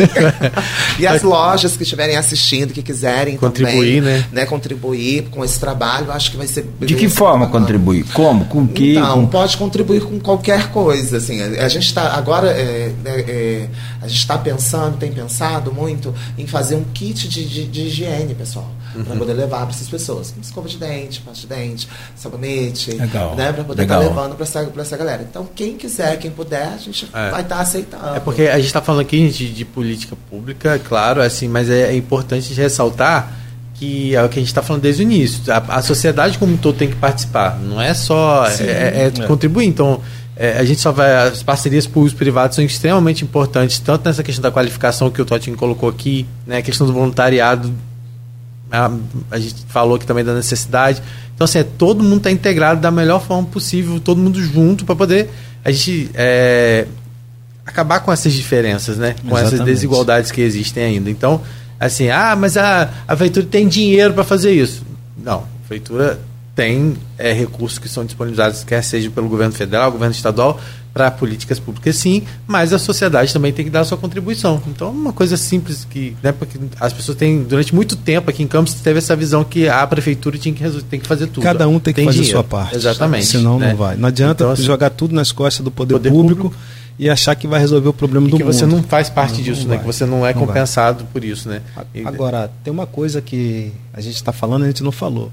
É, esse serviço da gente ele tem tido muitos sucessos graças ao Disque Direitos Humanos, cara. É isso que eu ia falar, porque eu É. deixei isso para falar mais pro lado da. Quando a gente fosse falar da intolerância. É que... porque esse serviço da comunidade LGBT, quem mais, a maioria que a gente recebe é pelo Disque. Aham. Porque muitas vezes as pessoas têm vergonha de alguma coisa e liga. E aí. Como é que claro, funciona? Como é foi criado esse disque? Esse é, disque... O Disque Direitos Humanos, a gente pensou nele é, aqui em Há quanto tempo foi criado? Aqui em Campos já houve, na época, um, um tempo atrás, na- ali na antiga Zumbi, o Disque Racismo. O Dr. Jorge Assis que atuava nele. É, e quando a gente vê, como a gente está vendo, a gente viu a crescente muito grande de violações dos direitos humanos, a gente pensou em fazer um disque que a gente conseguisse atender todos e todas, não só um público específico. Então a gente trouxe o nome de disque de direitos humanos para poder trazer é, o enfrentamento, dar um atendimento mais qualificado a todos os grupos e evitar a revitimização dessa vítima. Esse era o papel do DISC. Então, assim, quando uma comunidade ali, por exemplo, muitas das meninas LGBTQ ligam para o DISC para poder agendar atendimento. Por exemplo, com a psicóloga, com o advogado, com o assistente social. Quando chega para a nossa assistente social, essa assistente social encaminha para o serviço da rede de proteção social. Quando chega para a psicóloga, a mesma coisa. Quando chega para o nosso advogado, a mesma coisa. Acompanha determinados casos e outros casos dá o trato jurídico que precisa. Isso tem sido muito potente. Como muito que é esse potente. É, é um número fácil? É, é um número, o número eu posso tá aí, eu te mandei. te mandei aí a apresentação de como chegar até nós, o que a gente faz é, e por que a gente faz isso. Tá tudo aí, tá bem legal. É um número de fácil abso- de, de- é, é um 81 memorização. É só ligar pra gente, quem tá à frente. Tem o WhatsApp não, né? É Tem WhatsApp ligar. também. Tem também. Tem o WhatsApp também, atendimento de WhatsApp, mas a ligação é melhor porque a, a, a, a menina já faz a primeira escuta. Sim, já escuta, claro, e a claro. partir dali já vai fazendo a triagem para onde vai, para onde não O vai. WhatsApp é para quem não tá com pressa. É, não é. Porque geralmente quem liga pro disque já Tá tá, com com, pressa. muita pressa. Tá com muita é porque já foi para tudo quanto é lugar, não resolveu o problema e vai pro disque. Então, assim, a gente recebe de. Cara, é, porque assim, a gente fala sobre essa clínica que vai ser criada. É um sobre, ambulatório. É o ambulatório, sobre. é, na verdade, não deixa de ser uma clínica também ambulatorial, né? Mas o Rodrigo está certo, é, a denominação da prefeitura é ambulatório. Mas assim, é, e- e- igual você falou mais cedo, cota, essas denominações, eu acho que isso tudo continua segregando muito, continua, sabe, é- é- eu entendo e não sou a favor assim de falar cota, sou a favor daquele trabalho que o, o, o Totinho falou que é de uma uma espécie de reconhecimento de compensação pelas lambanças que foram feitas falando aqui no, no, no popular. Mas você fala, é preciso ter, infelizmente, porque não se tem toda uma rede preparada para atender. Exatamente. Infelizmente, o ideal seria ter toda uma rede. mas- Exatamente. Mas isso eu acho que aí é uma, é uma questão que vocês devem, e, e a gente deve lutar junto, mas deve ser um sonho, É. que aí passa a ser é, parte da, da grade curricular, lá do ensino fundamental até o superior, o tipo de, de conhecimento, de tratamento. Aí já começa a, a, a- a- aquela coisa de questionar na, no ensino que está ensinando meu filho a, ser isso, a ser aquilo. É um, ó, cara, é uma briga, uma luta que a gente- tem que travar juntos aí. Vai ser assim. É, a gente pensa assim, a gente, é, é, a gente precisa salientar a seguinte questão. É, eu, Totinho Capoeira, sou um ativista do movimento social, que hoje estou compondo o governo, mas eu sou um ativista. E quando estou na estrutura, mesmo sendo uma pessoa técnica, uma vez o cara falou, poxa, Totinho, mas você está ocupando um cargo político. Estou ocupando um cargo político, mas não estou na Secretaria de Saúde. A minha formação me leva à discussão racial. Se eu estou discutindo aquilo que eu domino, eu sou um cargo técnico político técnico. Mas não deixa de ser um ativista. E como ativista, enquanto a gente estiver usando algumas terminologias, é porque não foi su- superado essas iniquidades que insiste, hum. insiste em incidir sobre a população vulnerabilizada. Não é isso? Então, assim, a gente precisa ter um trabalho ainda mais forte. É, por quê? Por exemplo, eu vejo pessoas questionar que deveria ter o dia da consciência humana e não da consciência racial. É, mas não foi toda uma humanidade que passou pelo processo de escravização. Não é isso? Então, se não foi toda a humanidade, então a gente tem que discutir alguma coisa. É, as pessoas ainda falam, poxa, mas ainda tem muita sigla para a comunidade LGBTQ+, é melhor chamar de isso ou aquilo outro. Não. Porque se ainda a gente precisa usar esse nome, é porque a sociedade ainda não está educada. Não reconhece, né? né para reconhecer as iniquidades sobre o outro. Uhum. Então, assim, a gente ainda vai ter que lutar muito para poder fazer isso. E o caminho para poder resolver muitas dessas questões é fazer com que o outro se sensibilize com a dor do outro. Que enquanto não houver essa sensibilização, aí a gente vai ter que lutar muito. Não precisa ajudar, é só basta não atrapalhar. É. é, só isso. E olha que tem muita, gente. Muita ajuda que não atrapalha. Fica é, sentadinho lá. Olha, gente, então, só assim, falar o número do Disque Direitos Humanos, que a gente não falou o número, né? É, hum. O número é o 22 é 98175 0700. É, ele funciona, o atendimento, esse atendimento funciona de 8 às 17, é isso? Né? Isso. É, é o atendimento... Enquanto a gente está nesse horário é. comercial. Então, 22, né? O código é o 981750700. Mandei para você aí no, no WhatsApp para ficar mais fácil você colocar lá no grupo. É, é. a gente, a Não, gente... coloquei aqui no, no Face. No Face, né? Ah. É, acho que a gente pode ir pro intervalo, né? Sim, por volta, favor, rapidinho. E a gente volta falando aí sobre o, um dos assuntos que a gente quer falar também, que, que também passa muito aí pela essa questão do disco de direitos humanos, que é a questão da, da intolerância religiosa, é. que também pode ser denunciada através desse número, né? Muito. É, e eu acredito que as denúncias já devem estar chegando, sempre chegam, chegam muito, né? Muito Tem, né? E a gente vai falar um pouquinho sobre isso que a gente viu agora, só para contextualizar, né? Agora no, no Big Brother Brasil, é um caso que está sendo avaliado como questão da intolerância, e ao meu ver foi, né? Mas acho que o também pode falar um pouquinho melhor sobre isso. Né, em relação ao Fred Nicasso, que é um campista né, que teve lá é, questionado, inclusive né, o fato dele andar no escuro e não conseguir enxergar por onde ele estava estava pisando foi considerado como se ele estava estivesse fazendo alguma coisa, amaldiçoando determinada pessoa. É, é, que é. o que o pessoal, a linguagem do pessoal fala. Então, assim, as coisas. Macumba é bom. É. é, muito bom. É, porque Macumba é o, é o, é o instrumento, né? né? Instrumento, é. Pois é. Não, os caras não sabem o que Pois é.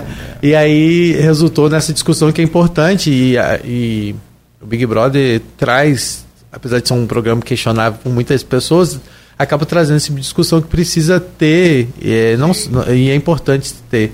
E aí a gente vai falar um pouco sobre isso e também falar, fazer uma. Não vai dar para a gente avaliar muito, mas essa questão dos novos ministros do, do Lula, de forma geral, mas até quando eu conversei com o Totinho um tempo atrás, claro, a gente é, fala desses que estão sendo retomados, né, que é muito importante. É, é, esses ministérios estarem sendo retomados e alguns deles têm, têm interlocução direta com a subsecretaria do Totin, que é tanto o Ministério da Cultura, né, quanto o, o Ministério da, da, Igualdade Racial, né, direitos e, e, Direitos Humanos, né, e, e da reforma agrária também. Isso é e e aí também do, dos povos originários também, né? É, o Ministério sim, de Desenvolvimento sim, Agrário está é, lá. É, entendeu? Do, dos povos originários, que é muito importante.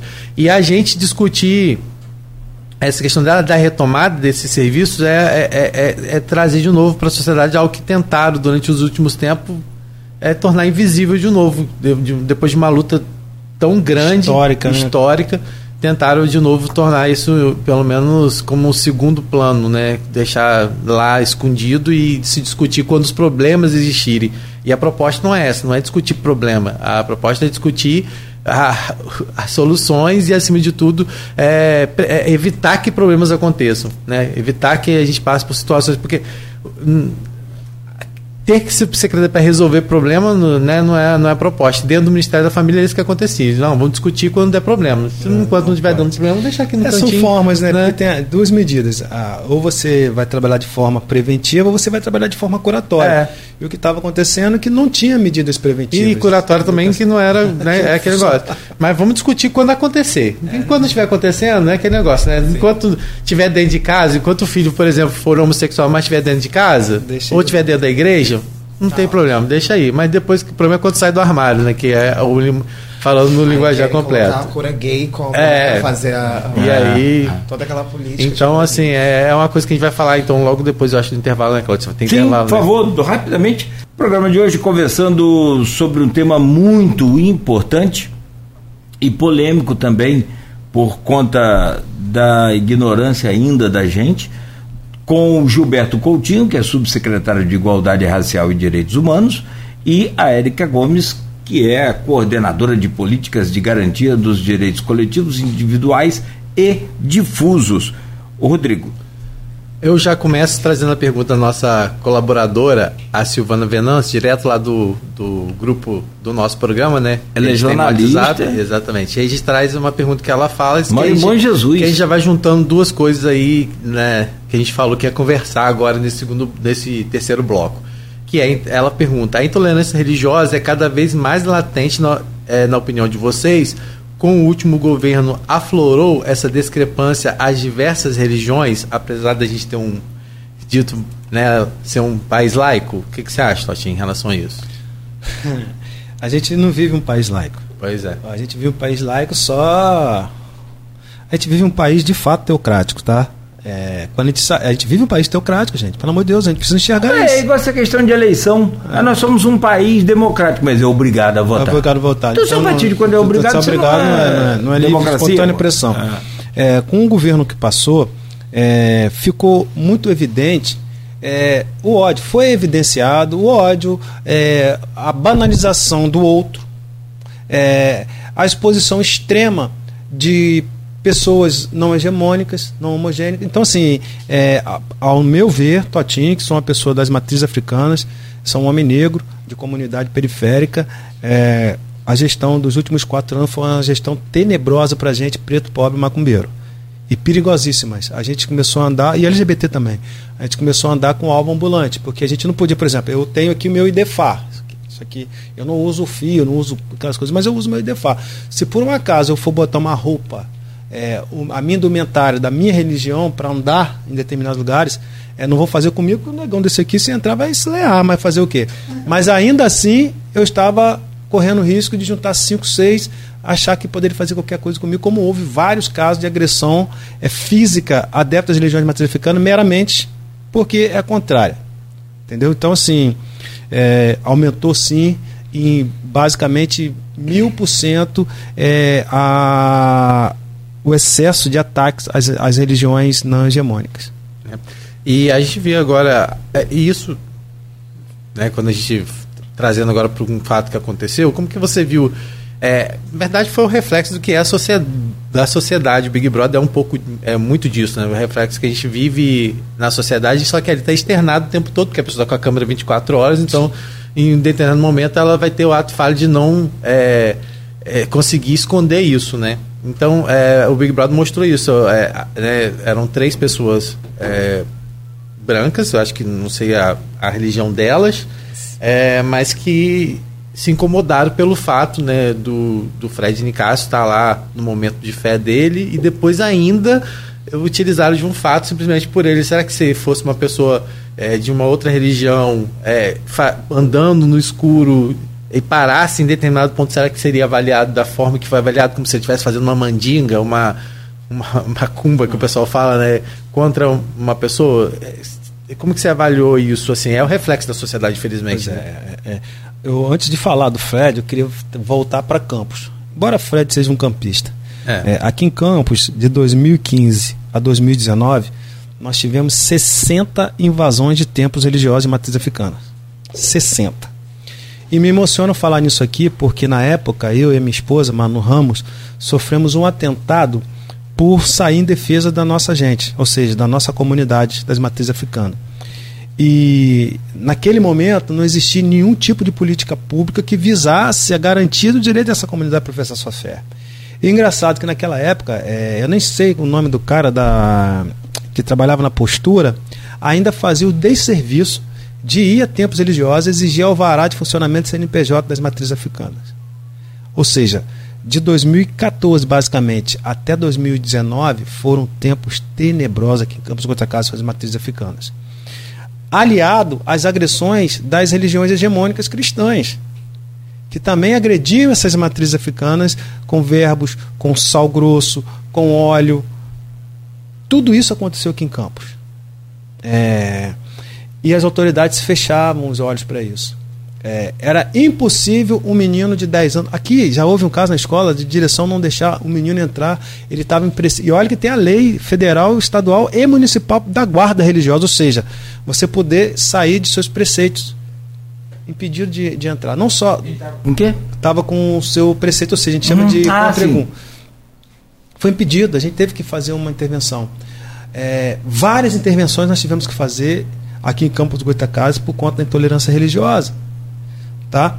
E é muito, muito perigoso para a gente das matrizes africanas é, estar expondo a nossa religião em determinados lugares por conta da agressividade humana, de não entender o diferente. E toda o que é intolerância religiosa ou intolerância a algum tipo de outra coisa? É tudo aquilo que você não concorda, não gosta e verbaliza isso. Aquilo que você não gosta, não concorda e fica quieto, você fica ali. Como diz outro. Mas quando você verbaliza isso, isso torna-se a prática de crime de ódio. E isso é crime, 7.716, lei KO. E violação dos direitos fundamentais que está lá na Constituição Federal, no artigo 5 que diz que é inviolável a liberdade de culto, crença e suas liturgias. Então isso é prática criminosa. Lá no BBB, aqueles caras deveriam sair de lá presos, porque eles cometeram uma prática criminosa, que é garantido na Lei 7.716 e é garantido na Constituição Federal. Ou seja, ali foi delito fragante. Mas por que, que não foram presos, saiu lá de preso? Aí o cara lá, o apresentador, foi lá e fez um discurso bonito, mas é bonito pro discurso, vai parar a prática. E não A- funcionou, né? Porque- só porque vai ainda- ainda continuou Continuou ainda. o burburinho. Isso só vai acabar quando houver de, frato, de fato prática que, que coíbam isso. Cadeia, prisão, chama, tira, vai ser eliminado, porque não pode praticar isso. Enfim, não vai acontecer isso por quê? Porque se trata de três pessoas não negras, provavelmente de classe média para alta, uma, que vai sair dali artista, popstar, e o cara que é negro teve seu direito violado duas vezes ali. Primeiro, pela sua liberdade de crença. Segundo, por não poder professar sua fé, porque foi, que foi achincoalhado ali de forma vexatória, digamos assim. E ali é crime. E segundo, por ter sofrido ali, terceiro, por ter sofrido ali uma prática de racismo. Porque o preconceito que a religião das matrizes africanas sofre não é pela, pela religião em si, porque o cristianismo é uma religião que advém da África. Entendeu? Por que o cristianismo não é demonizado? Porque o cristianismo foi é, europetizado, como dizemos outros. Né? Porque pintaram Jesus de olhos azuis europeu.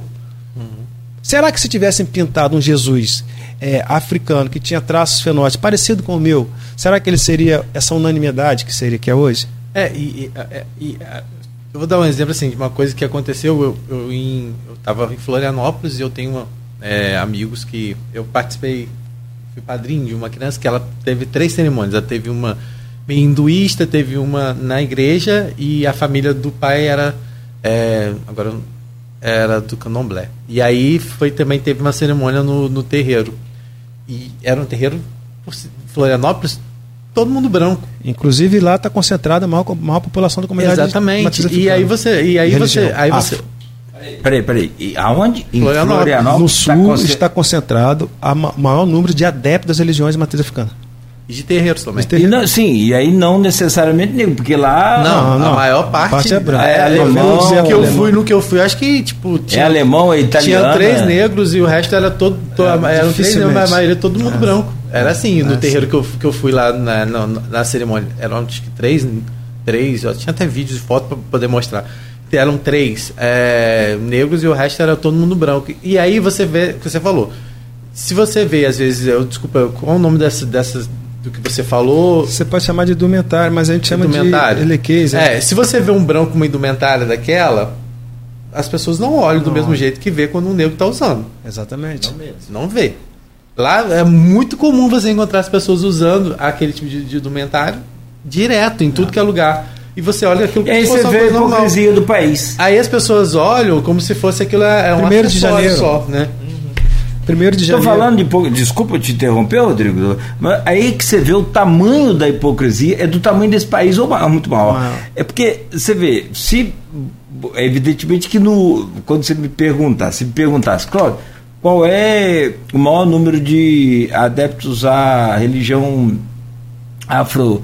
É, posso chamar de candomblé? Pode chamar, chamar de umbanda? De umbanda. Eu ia mandar aqui um Bahia, Salvador. Não, é nada. Aí você vem com. A Bahia está concentrado o maior número de igrejas. É que aí. Ah, vai entender um trem. É aquilo que você falou, do, da pergunta da intolerância e do racismo religioso. Se há diferença. Acho importante falar sobre isso. Eu começo com a Érica. Sobre essa questão da intolerância religiosa e do racismo religioso, depois vou para o Totinho, que é área específica. O homem é. Você é doutorado em, em sociologia? Ou... Não, sou doutor. Eu recebi um tio de doutor honoris causa pela luta que eu faço né, no combate Perfeito. à intolerância religiosa, no combate ao racismo. Mas vamos lá, porque eu, eu e a gente começa a pesquisar para os programas, mas no dia a dia da gente também, meu hobby é ler sobre o que a gente vai falar, porque né, é, a mulher fala, você só trabalha. Eu falei, mas é conhecimento, é. é poxa, e a gente quer. E mesmo assim a gente não consegue, né? Não consegue, mas já dizia aqui o, o, o que a Luísio relatou uma vez aqui, o, o Aloysio Pai, Aloysio Cardoso Barbosa, ele falava, jornalista, e aí eu me incluo como radialista, Sim. não sou jornalista, é, ele tem um oceano de conhecimento, um palmo de profundidade. É. Ou seja, é raso. Então vamos aprofundar. Sobre essa questão de ser, e eu lia sobre isso, porque quando você diz intolerância religiosa, é um, um, um, tipo de situação. Mas quando você diz racismo religioso, aí você vai lá no âmago da, da situação. Como é que você vê é, é até mesmo essa, essa, é, essa falta de conhecimento da própria imprensa, das pessoas, de falar intolerância ao invés de falar racismo, falar racismo ao invés de tolerância? Então, assim, é, a gente começa a entender, como o Totinho falou muito bem aqui, a gente começa a entender quando é, quando é um homem preto que passa por isso e quando é um homem branco. Por exemplo, é, eu, eu também frequento, né, é, frequentava uma casa é, né? De, de, de, uma casa de umbanda, que é, que é o que eu sigo, que eu gosto, é, e que eu me identifico. E ali eu comecei a entender é, como que era o tratamento das pessoas é, eu via que o tratamento de pessoas brancas era diferente das pessoas pretas, das pessoas cisgêneras era diferente das pessoas transgêneras. Então, assim, existe sim é, é, essa questão da intolerância quando você não conhece, quando você não vivencia aquilo, e existe a, a, a questão da, da, desse separatismo que é que, né, que desse preconceito, né, desse racismo religioso, quando é entre pessoas brancas e pessoas pretas, né? Eu pelo menos eu vejo dessa forma. Não é o que, que eu posso falar com tanta propriedade como, como o Totinho, né? Ele, ele uhum. fala isso muito bem. Mas é, é assim, eu, eu falo do que, daquilo que eu Que você sim vivenciou. Totinho, é, é, é, é, eu entendi, assim, é o que você falou, a impressão que você tinha ali dentro é de, de até mesmo do próprio, dentro das próprias casas, muitas vezes tem essa sim, separação. Divisão. Mas acho que é isso é ainda ampliado quando essa discussão acho que pode ser ampliada pelo Totinho, quando você fala, Totinho, que, por exemplo, Hoje a gente tem um grande número de pessoas negras que, que, é, que são hoje de igreja. É, Foi para igrejas evangélicas, protestantes. E também reagem muito, de forma muito racista. Não é, sei se é não, racista, não né? existe o racismo de negro é. para negro. Então, o que acontece? Quando a gente costuma falar de tolerância religiosa, a gente fala para universalizar. Por quê? Sim. Quando a gente fala de intolerância, a gente está pegando todos os grupos que sofrem algum tipo de intolerância. E a gente brinca muito na discussão, né? Que intolerante é a lactose, intolerante é a picar de mosquito, quando se trata as coisas entre é. nós. Mas é, essa é uma discussão entre grandes intelectuais. É, meu babalaô, Ivanildo Santos, ele não concorda com a terminologia racismo religioso. Já a professora Lana Lage, uma grande doutora na discussão sociológica, ela concorda com a discussão de racismo religioso. Por quê? É, a intolerância religiosa você pega de forma muito universalista. Você pega todos que sofrem intolerância religiosa. O cara da igreja, o cara da, da muçulmano, cara de todas as religiões. E quando você fala racismo religioso, você recorta. Porque você pega a origem, a raiz, a gênese dessa religião. E aí a preocupação de alguns, de alguns intelectuais, por exemplo, do Ivanildo Santos, é a seguinte: tá, a gente está discutindo racismo religioso pelo fator pele, pelo fator origem. Aí, se você pega as religiões protestantes, você vai ver que 80% são compostos de pessoas negras e negras. Como que a gente fa vai fazer quando uma pessoa negra se comportar contrária às religiões de matriz africana, ou seja, que tem a, a mesma origem? Como é que a gente vai tratar de racismo religioso de negro para negro? Se o racismo não é uma patologia, é algo já é, é, construído e estrategicamente arquitetado. Essa é uma discussão que a gente precisa fazer, e aí é uma discussão antropológica, sociológica, que leva aí horas é, e anos. Sim. É, eu gosto de usar a terminologia é, racismo religioso. Eu, uhum. Totinho, vou usar essa, sempre essa terminologia quando se tratar das matrizes africanas, porque eu entendo a origem do problema. Tá? É, nos terreiros é muito comum, porque essa prática ela foi demonizada a partir da construção do negro como objeto. Então, vamos dominar a cultura que a gente domina o homem. Então foi o processo de demonização das, da cultura do povo africano aqui no Brasil que constrói a intolerância religiosa praticada pelos europeus à época a essa religião. Dá para entender mais ou menos o que eu estou tentando dizer? E, e, esse foi o projeto político de dominação. Entretanto, se, você, se a gente for parar, isso já começa lá no início também do século XIX, XVIII, XIX, a prática das matrizes é, africanas inserida no, no kardecismo que, onde surge a Umbanda. Gisele Moraes é Umbanda branca, que a gente chama de Umbanda branca, Umbanda cristã. Por que Umbanda cristã que a gente chama? Porque foi inserida ali as práticas das matrizes africanas, das religiões afro-brasileiras, dentro do kardecismo, dentro do catolicismo, e surge a Umbanda poder ser aceitável. E ali começa a inserção de muitos não negros nessa religião, ao ponto disso migrar para o sul e o Sul ter hoje a maior comunidade das, a maior comunidade religiosa adepta, né, digo assim, das religiões afro-brasileiras no Sul. Então assim, ah, Toti, mas é mais aceitável? Vai ser mais aceitável, porque o não negro está em espaços privilegiados que o negro não está. E isso propicia que pessoas de maior é, condições financeiras, de maior é, não potencialidade, mas com maior grau de escolaridade, estão nesses espaços mais centralizados. Então ali sempre será uma casa, que ele chama de uma casa com maior concentração de riqueza, de pessoas não negras, de filho de A, de filho de B. E aí, se você vai no terreirinho lá na comunidade mais retita, o que, que tem lá? São as pessoas mais pobres, as pessoas mais humildes, as pessoas mais é, com tom de pele mais retinto. E é isso que preciso analisar. Então, assim, não existe uma forma é, racista de um negro para o outro negro, mesmo quando estamos falando de religião.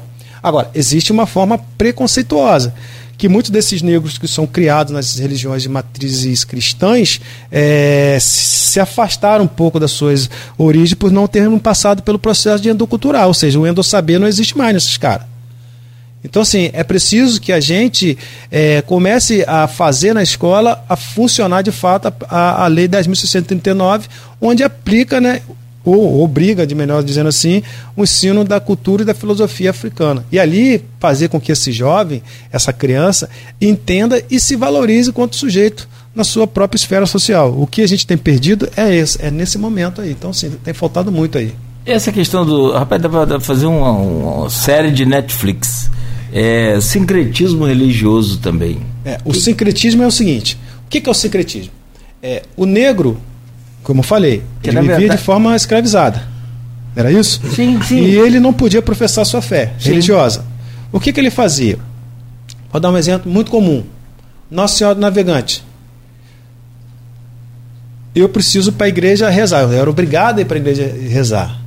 Então o que, que, eu fazia? Eu ajoelhava ali na frente de Nossa Senhora Navegante e rezava para rezava para Iemanjá, Iemanjá, como se fosse Nossa Senhora Navegante. E aí é, há, um, há um artigo que fala, não é muito, muito superficial, quando eu li ele, que esse negro pegava, abria um buraco, botava ali dentro o seu orô, ou seja, o seu segredo, e em cima botava determinados santos. E assim foi com Santa Bárbara, foi com Nossa Senhora Conceição, foi Nossa Senhora Aparecida. Jesus. Foi com Ogum, é, que é o, o São, São Jorge, foi com São Lázaro. Todos, essas, todos essas, é, esses santos da Igreja Católica passaram a ser o. Como é que fala? O refúgio não, mas é, fugiu a palavra agora, meu Deus.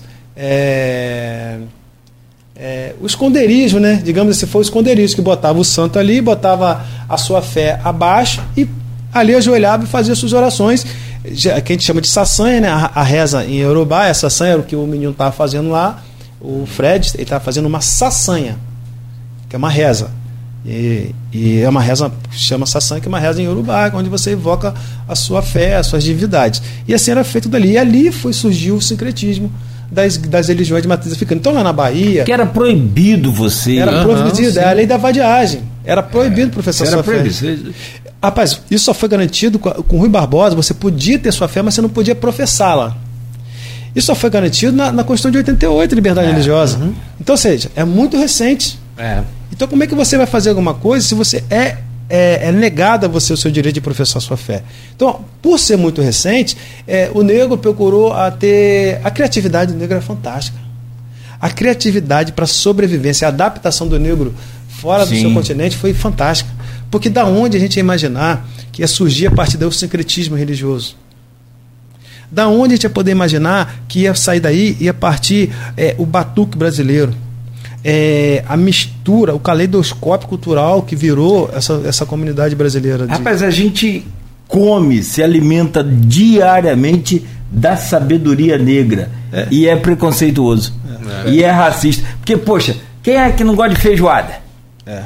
Todo mundo sabe a história da feijoada. Eu vou achar. Ou foi. A, tá achando que é um, um chefe francês que inventou a, a feijoada. É, o cassoulet que eles chamam, né? O, o cassoulet, que é, é, você já comeu o cassoulet? É, tem nada a ver com, com, com, com que é, que é. O, o, sabor, por mais que ele incremente, ele não consegue chegar aos pés da feijoada, que foi. É, te interrompendo, a cultura africana contribuiu muito para a construção a nossa construção. Não somente na questão da, da, da culinária, mas a agricultura, não, a matemática. Mas né? eu estou falando da, da, é, culinária sim, porque então, se a gente está vivo aqui é porque a gente se alimenta dessa inteligência Exatamente. gastronômica do, do povo. Agora, é, é muito. Africano. A gente fala assim que é controvérsia, e, e, e para falar da intolerância religiosa, a gente precisa falar de, da, da, da matriz cristã, precisa falar do protestantismo. Uhum. Porque o maior, hoje, o maior propagador de racismo religioso é, são as religiões protestantes, não pentecostais. Isso aí é inegável. E aí eu, eu não estou falando da minha boca, não. Existem vários estudos e pesquisas que dizem a origem desse problema.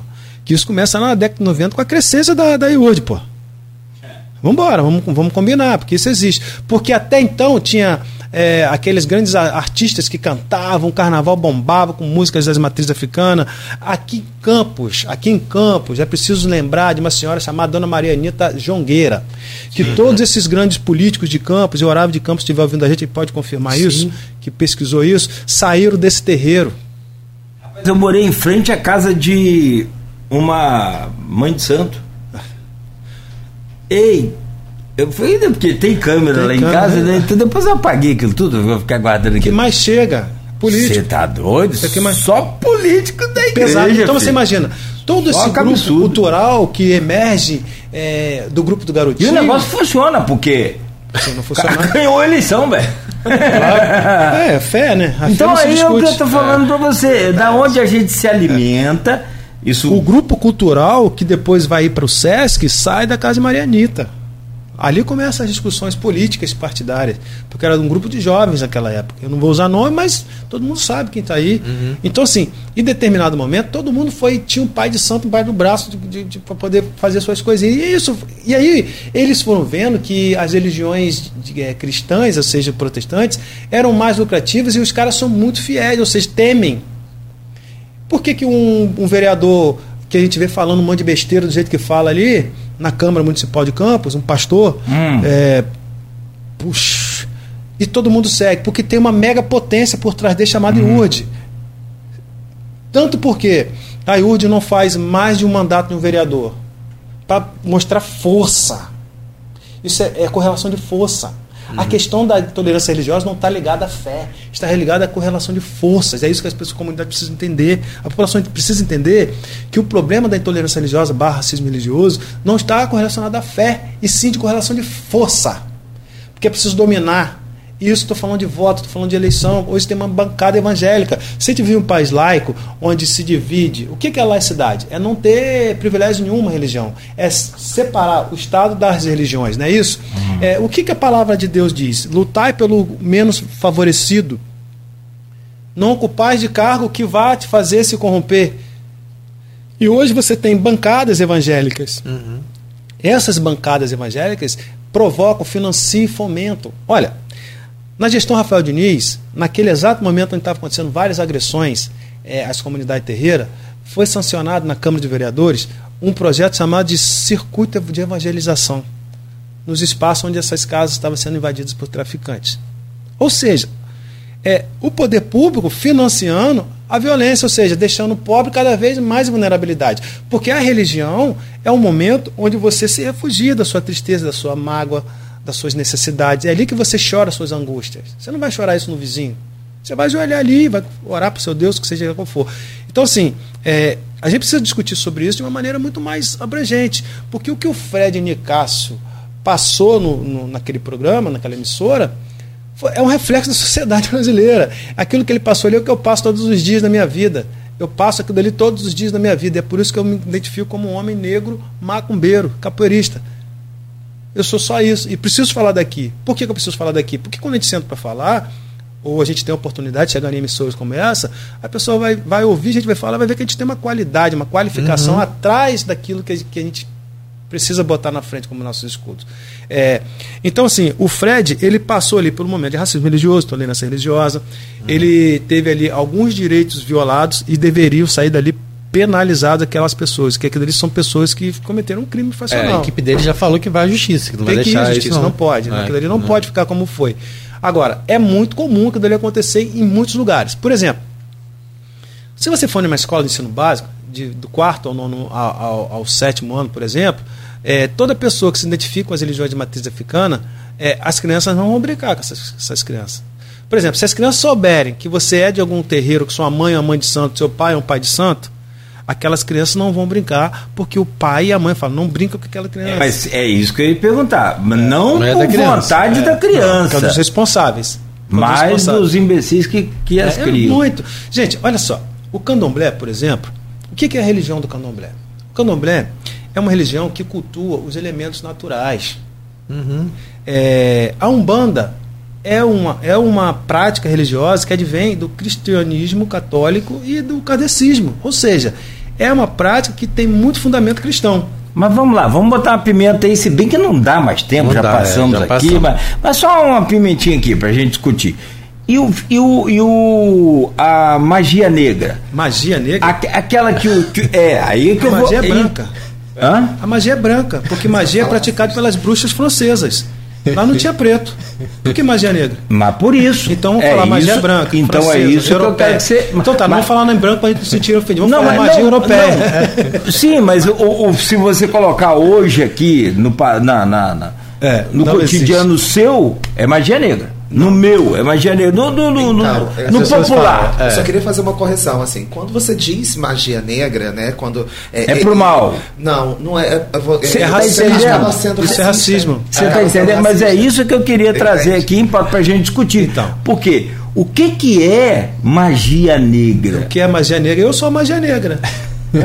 Olha só que magia negra. Eu sou magia negra. Totinho, capô, pretinho, mágico. Eu sou mágico, fui Estados Unidos, em Harvard, que é magia. Isso é magia negra. Magia negra é o Pelé brilhando jogando futebol. Magia negra é, é o país é racista, mas tem Pelé como rei. Como é. rei. Magia negra, a Érica está aqui formada. Magia negra é toda a magia que, que passa pelo negro quando consegue sair daquela, daquele estágio de minimizado desqualificado. Uhum. Para nós, uhum. negros uhum. e negras do movimento social, magia negra é ver o negro como eu, empoderado, estando sentado, formado, qualificado. Que na verdade nem deveria ser.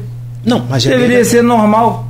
Não, é, mas não é normal, porque assim, foi desnormalizado. Uhum. Agora, existem práticas é, onde as pessoas professam sua fé que eles chamam de esquerda, ou de magia, ou de feitiços.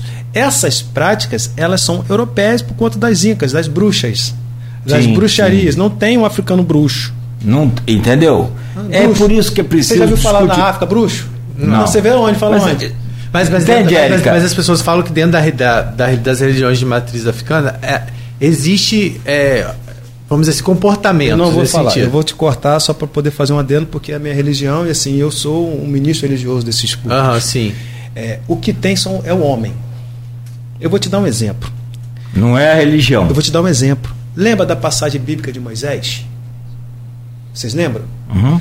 Que Deus mandou Moisés ir até o, ao faraó lá poder tirar aquele povo? Uhum. Tá. Quantas pragas Deus mandou no rastro de Moisés?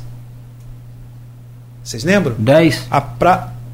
Cada praga matava um monte, não era Uhum, isso? uhum. Quem matava? Era Moisés ou era Deus? A Sim. pergunta que eu faço é essa. E aí tá. Vamos lá. Inclusive vamos lá. matou o filhinho Matou do filho, faraó. matou todo É, mundo. todo- Vamos lá, vamos lá. Vamos, vamos ser mais assim, mais correto, assim, mais reto. Travessia do Mar Vermelho. Veio atrás de Moisés com o povo de, de- dele lá, aquele monte de soldado nos cavalos, muito trabalhador. Estava ali a serviço de um- do, do governador, na verdade. E ao tra- atravessar, depois que o pessoal atravessou, diz a Bíblia que o mar fechou e afogou todos aqueles soldados. Quem matou? Foi a magia? Quem pediu a morte daquelas pessoas? E aí eu vou perguntar a vocês aqui, quem está escutando e vendo a gente: Deus é do mal? Por ter matado aquele monte de gente para libertar um outro monte? Se Deus fez as pessoas, onipotente e onisciente, já sabia que aquelas pessoas estavam escravizadas, já sabia que ele que fez, foi eu que fiz, não, foi Deus que fez o faraó, escravizou. Foi? Sim. Aí Deus vai lá e manda o filho do menino, mas o faraó ficou vivo. Por que, que morreu tanta gente e o opressor continuou vivo? Porque a Bíblia não fala da morte do faraó, fala? Não. Pois é. Não. Exatamente. O problema não está na religião, o problema está nas pessoas. As pessoas que vão procurar a gente. Você já viu algum pai de santo bater alguma porta? Domingo de manhã? Ô, vem cá ver minha, minha, minha religião. Não. Você já viu algum pai de santo estar em emissora de TV falando da sua religião? Quando a gente vê no muitos intelectuais que estão falando sobre alguma coisa. Então, assim, as pessoas nos procuram. E quando Amigo, as deixa eu falar. Ah, deixa eu falar uma coisa pra você. Só para fechar aqui, eu fiz um programa de, de, de rádio AM, Beto está aqui, não me deixa mentir sozinho, como dizia o poeta. Foram vários anos, né, Beto? Sei lá quantos anos. É, todo final de ano você faz a retrospectiva, Sim. você vai ouvir um, um candomblessista, um, um especialista, vai ouvir um, um- um- pai de santo, um babalorixá, para fazer as previsões para. Acho que uma das mais faladas no Brasil, não sei famosa, mas mais falada, Mandiná. já- Mandiná. Já, falecida. Eu aqui, eu vou te confessar, em, em- em dois momentos. Tinha um outro programa dentro do meu, assim, que era sobre a questão do direitos de, de idosos e, e também do consumidor, dava muita audiência. Mas, amigo, Dick Tonimo Congo, meu querido, meu querido Tonimo Congo, Babalorixá, Tonimo Congo, meu pai de santo, é, vinha ao programa Bomba. tinha como? Esse aqui grampeava os telefones. Grampeava é pre- prender aqui na, na, na híbrida. É que jogava os telefones antigamente pro ar, né? Hoje você bota o celular e vai embora. É, então, assim, os telefones fixos. Tinham dois e o pessoal ligava pro escritório da rádio, mas eu quero saber, bota lá meu nome e a idade que eu nasci que ele fazia a cabalística. É, é. A cabalística? Era. Isso, isso. Cara, assim, É então, outro. aí você fala assim. Quantos por cento daqueles que ligavam ali que era tudo cristão? A maioria são. Protestante ou não? O problema está na pessoa, Cláudio. Porque assim, Entendeu? quem procura são as pessoas. A pessoa chega na frente de um pai de santo e ele fala assim: olha, é, eu preciso de uma reza porque meu filho está doentinho. Ótimo. A pessoa chega lá e fala assim: olha, eu preciso do marido de fulano. Presta atenção, você precisa do marido de fulano? Lembra de Moisés? A entidade não vê o mal, a pessoa, a entidade vê o que ela vai fazer de bom para a pessoa. E quando você pede o marido da pessoa, a entidade está achando que está fazendo bem para você, mas alguém está passando pelo mal. Mas vamos lá. Propósito da igreja. Vamos orar aqui, irmãos, que hoje vai ficar sete dias em jejum para os irmãozinhos desempregados arrumar emprego. Aí passa os sete dias. Ali uma, um momento de fé. Aí chama o irmãozinho. Alguém perdeu o emprego para alguém entrar. Não é isso? E aí eu digo você, Deus é ruim? As pessoas que pedem, as pessoas que pedem, não é Deus, não é isso, entendeu? Então assim, a gente Carol, precisa entender isso. Agora, Se vou dar um você não tiver uma. Ah, pois não, pois não. faça aqui um encontro Aham. Protestante, católico das matrizes africanas e me põe para poder fazer a discussão do debate. Você vai bombar isso aí, bota o telefone agora. Aí, ó. Aí vai ter que trazer a híbrida de volta. de volta. A, a, A gente acabou não a não ser tempo, que né? você. Não, não dá. Não dá Eu- você tempo. vai ser cortado. A Eu não ser ser que você consiga duas vagas lá na secretaria sua para nós. Três, né? Porque Beto também vai. Eu tenho que acabar o programa, é, cara. ter que acabar. É só Érica. que, a gente, assim. a- Rodrigo. Eu sei, só vou despedir. é, é porque a gente não falou sobre o que a gente prometeu, a gente tem que dar uma justificativa. Não deu tempo para falar, a gente. Né, sobre a questão da, dos ministérios, a gente já falar um pouquinho sobre a Margarete Menezes, também sobre o, é, a Arielle Franco, o Silvio, né? Que é do direito humano, é o Silvio, que é do direito humano, e o Silvio Almeida. Silvio Almeida Direitos Humanos, que são pessoas extremamente técnicas e competentes para estarem nesse cargo, que infelizmente a gente viu aí, é, é, é, como você falou, qual é o, o termo? Epistemicídio. Epistemicídio, né, que as pessoas quase sempre, quando vêm pessoas é, pretas à frente de, de cargos, questionar. querem questionar a qualificação técnica, o exemplo de estar aqui, né, eu acho que você é formado em pedagogia, mas que Isso. pedagogia, Sim, pedagogia. um sociólogo, que são pessoas que estão É. no cargo por não só, né, ela por ser uma mulher trans, ele por ser é, uma mulher trans preta e ele por ser um homem preto, tipo, é porque tem qualificação técnica, né? E a gente muitas vezes vê isso sendo questionado e tem que acabar com isso. E a gente vai ter tempo para falar sobre isso, mas a gente tem aí, Tá justificado. né, é, os ministérios hoje que estão sendo representados pela Margarete Menezes, pelo Silvio e pela Arielle, que são três pessoas Mas é, mas- é válido técnicas. salientar que eles levaram pessoas para secretarias extremamente qualificadas. Sim, Ó, técnicos Por exemplo, a gente tem lá o. Ronaldo Quilombola, Edmilton Cerqueira, Ieda Leal. É, qual o nome daquela menina trans que está na, na secretaria de. Eu tenho, eu tenho. Eu tenho.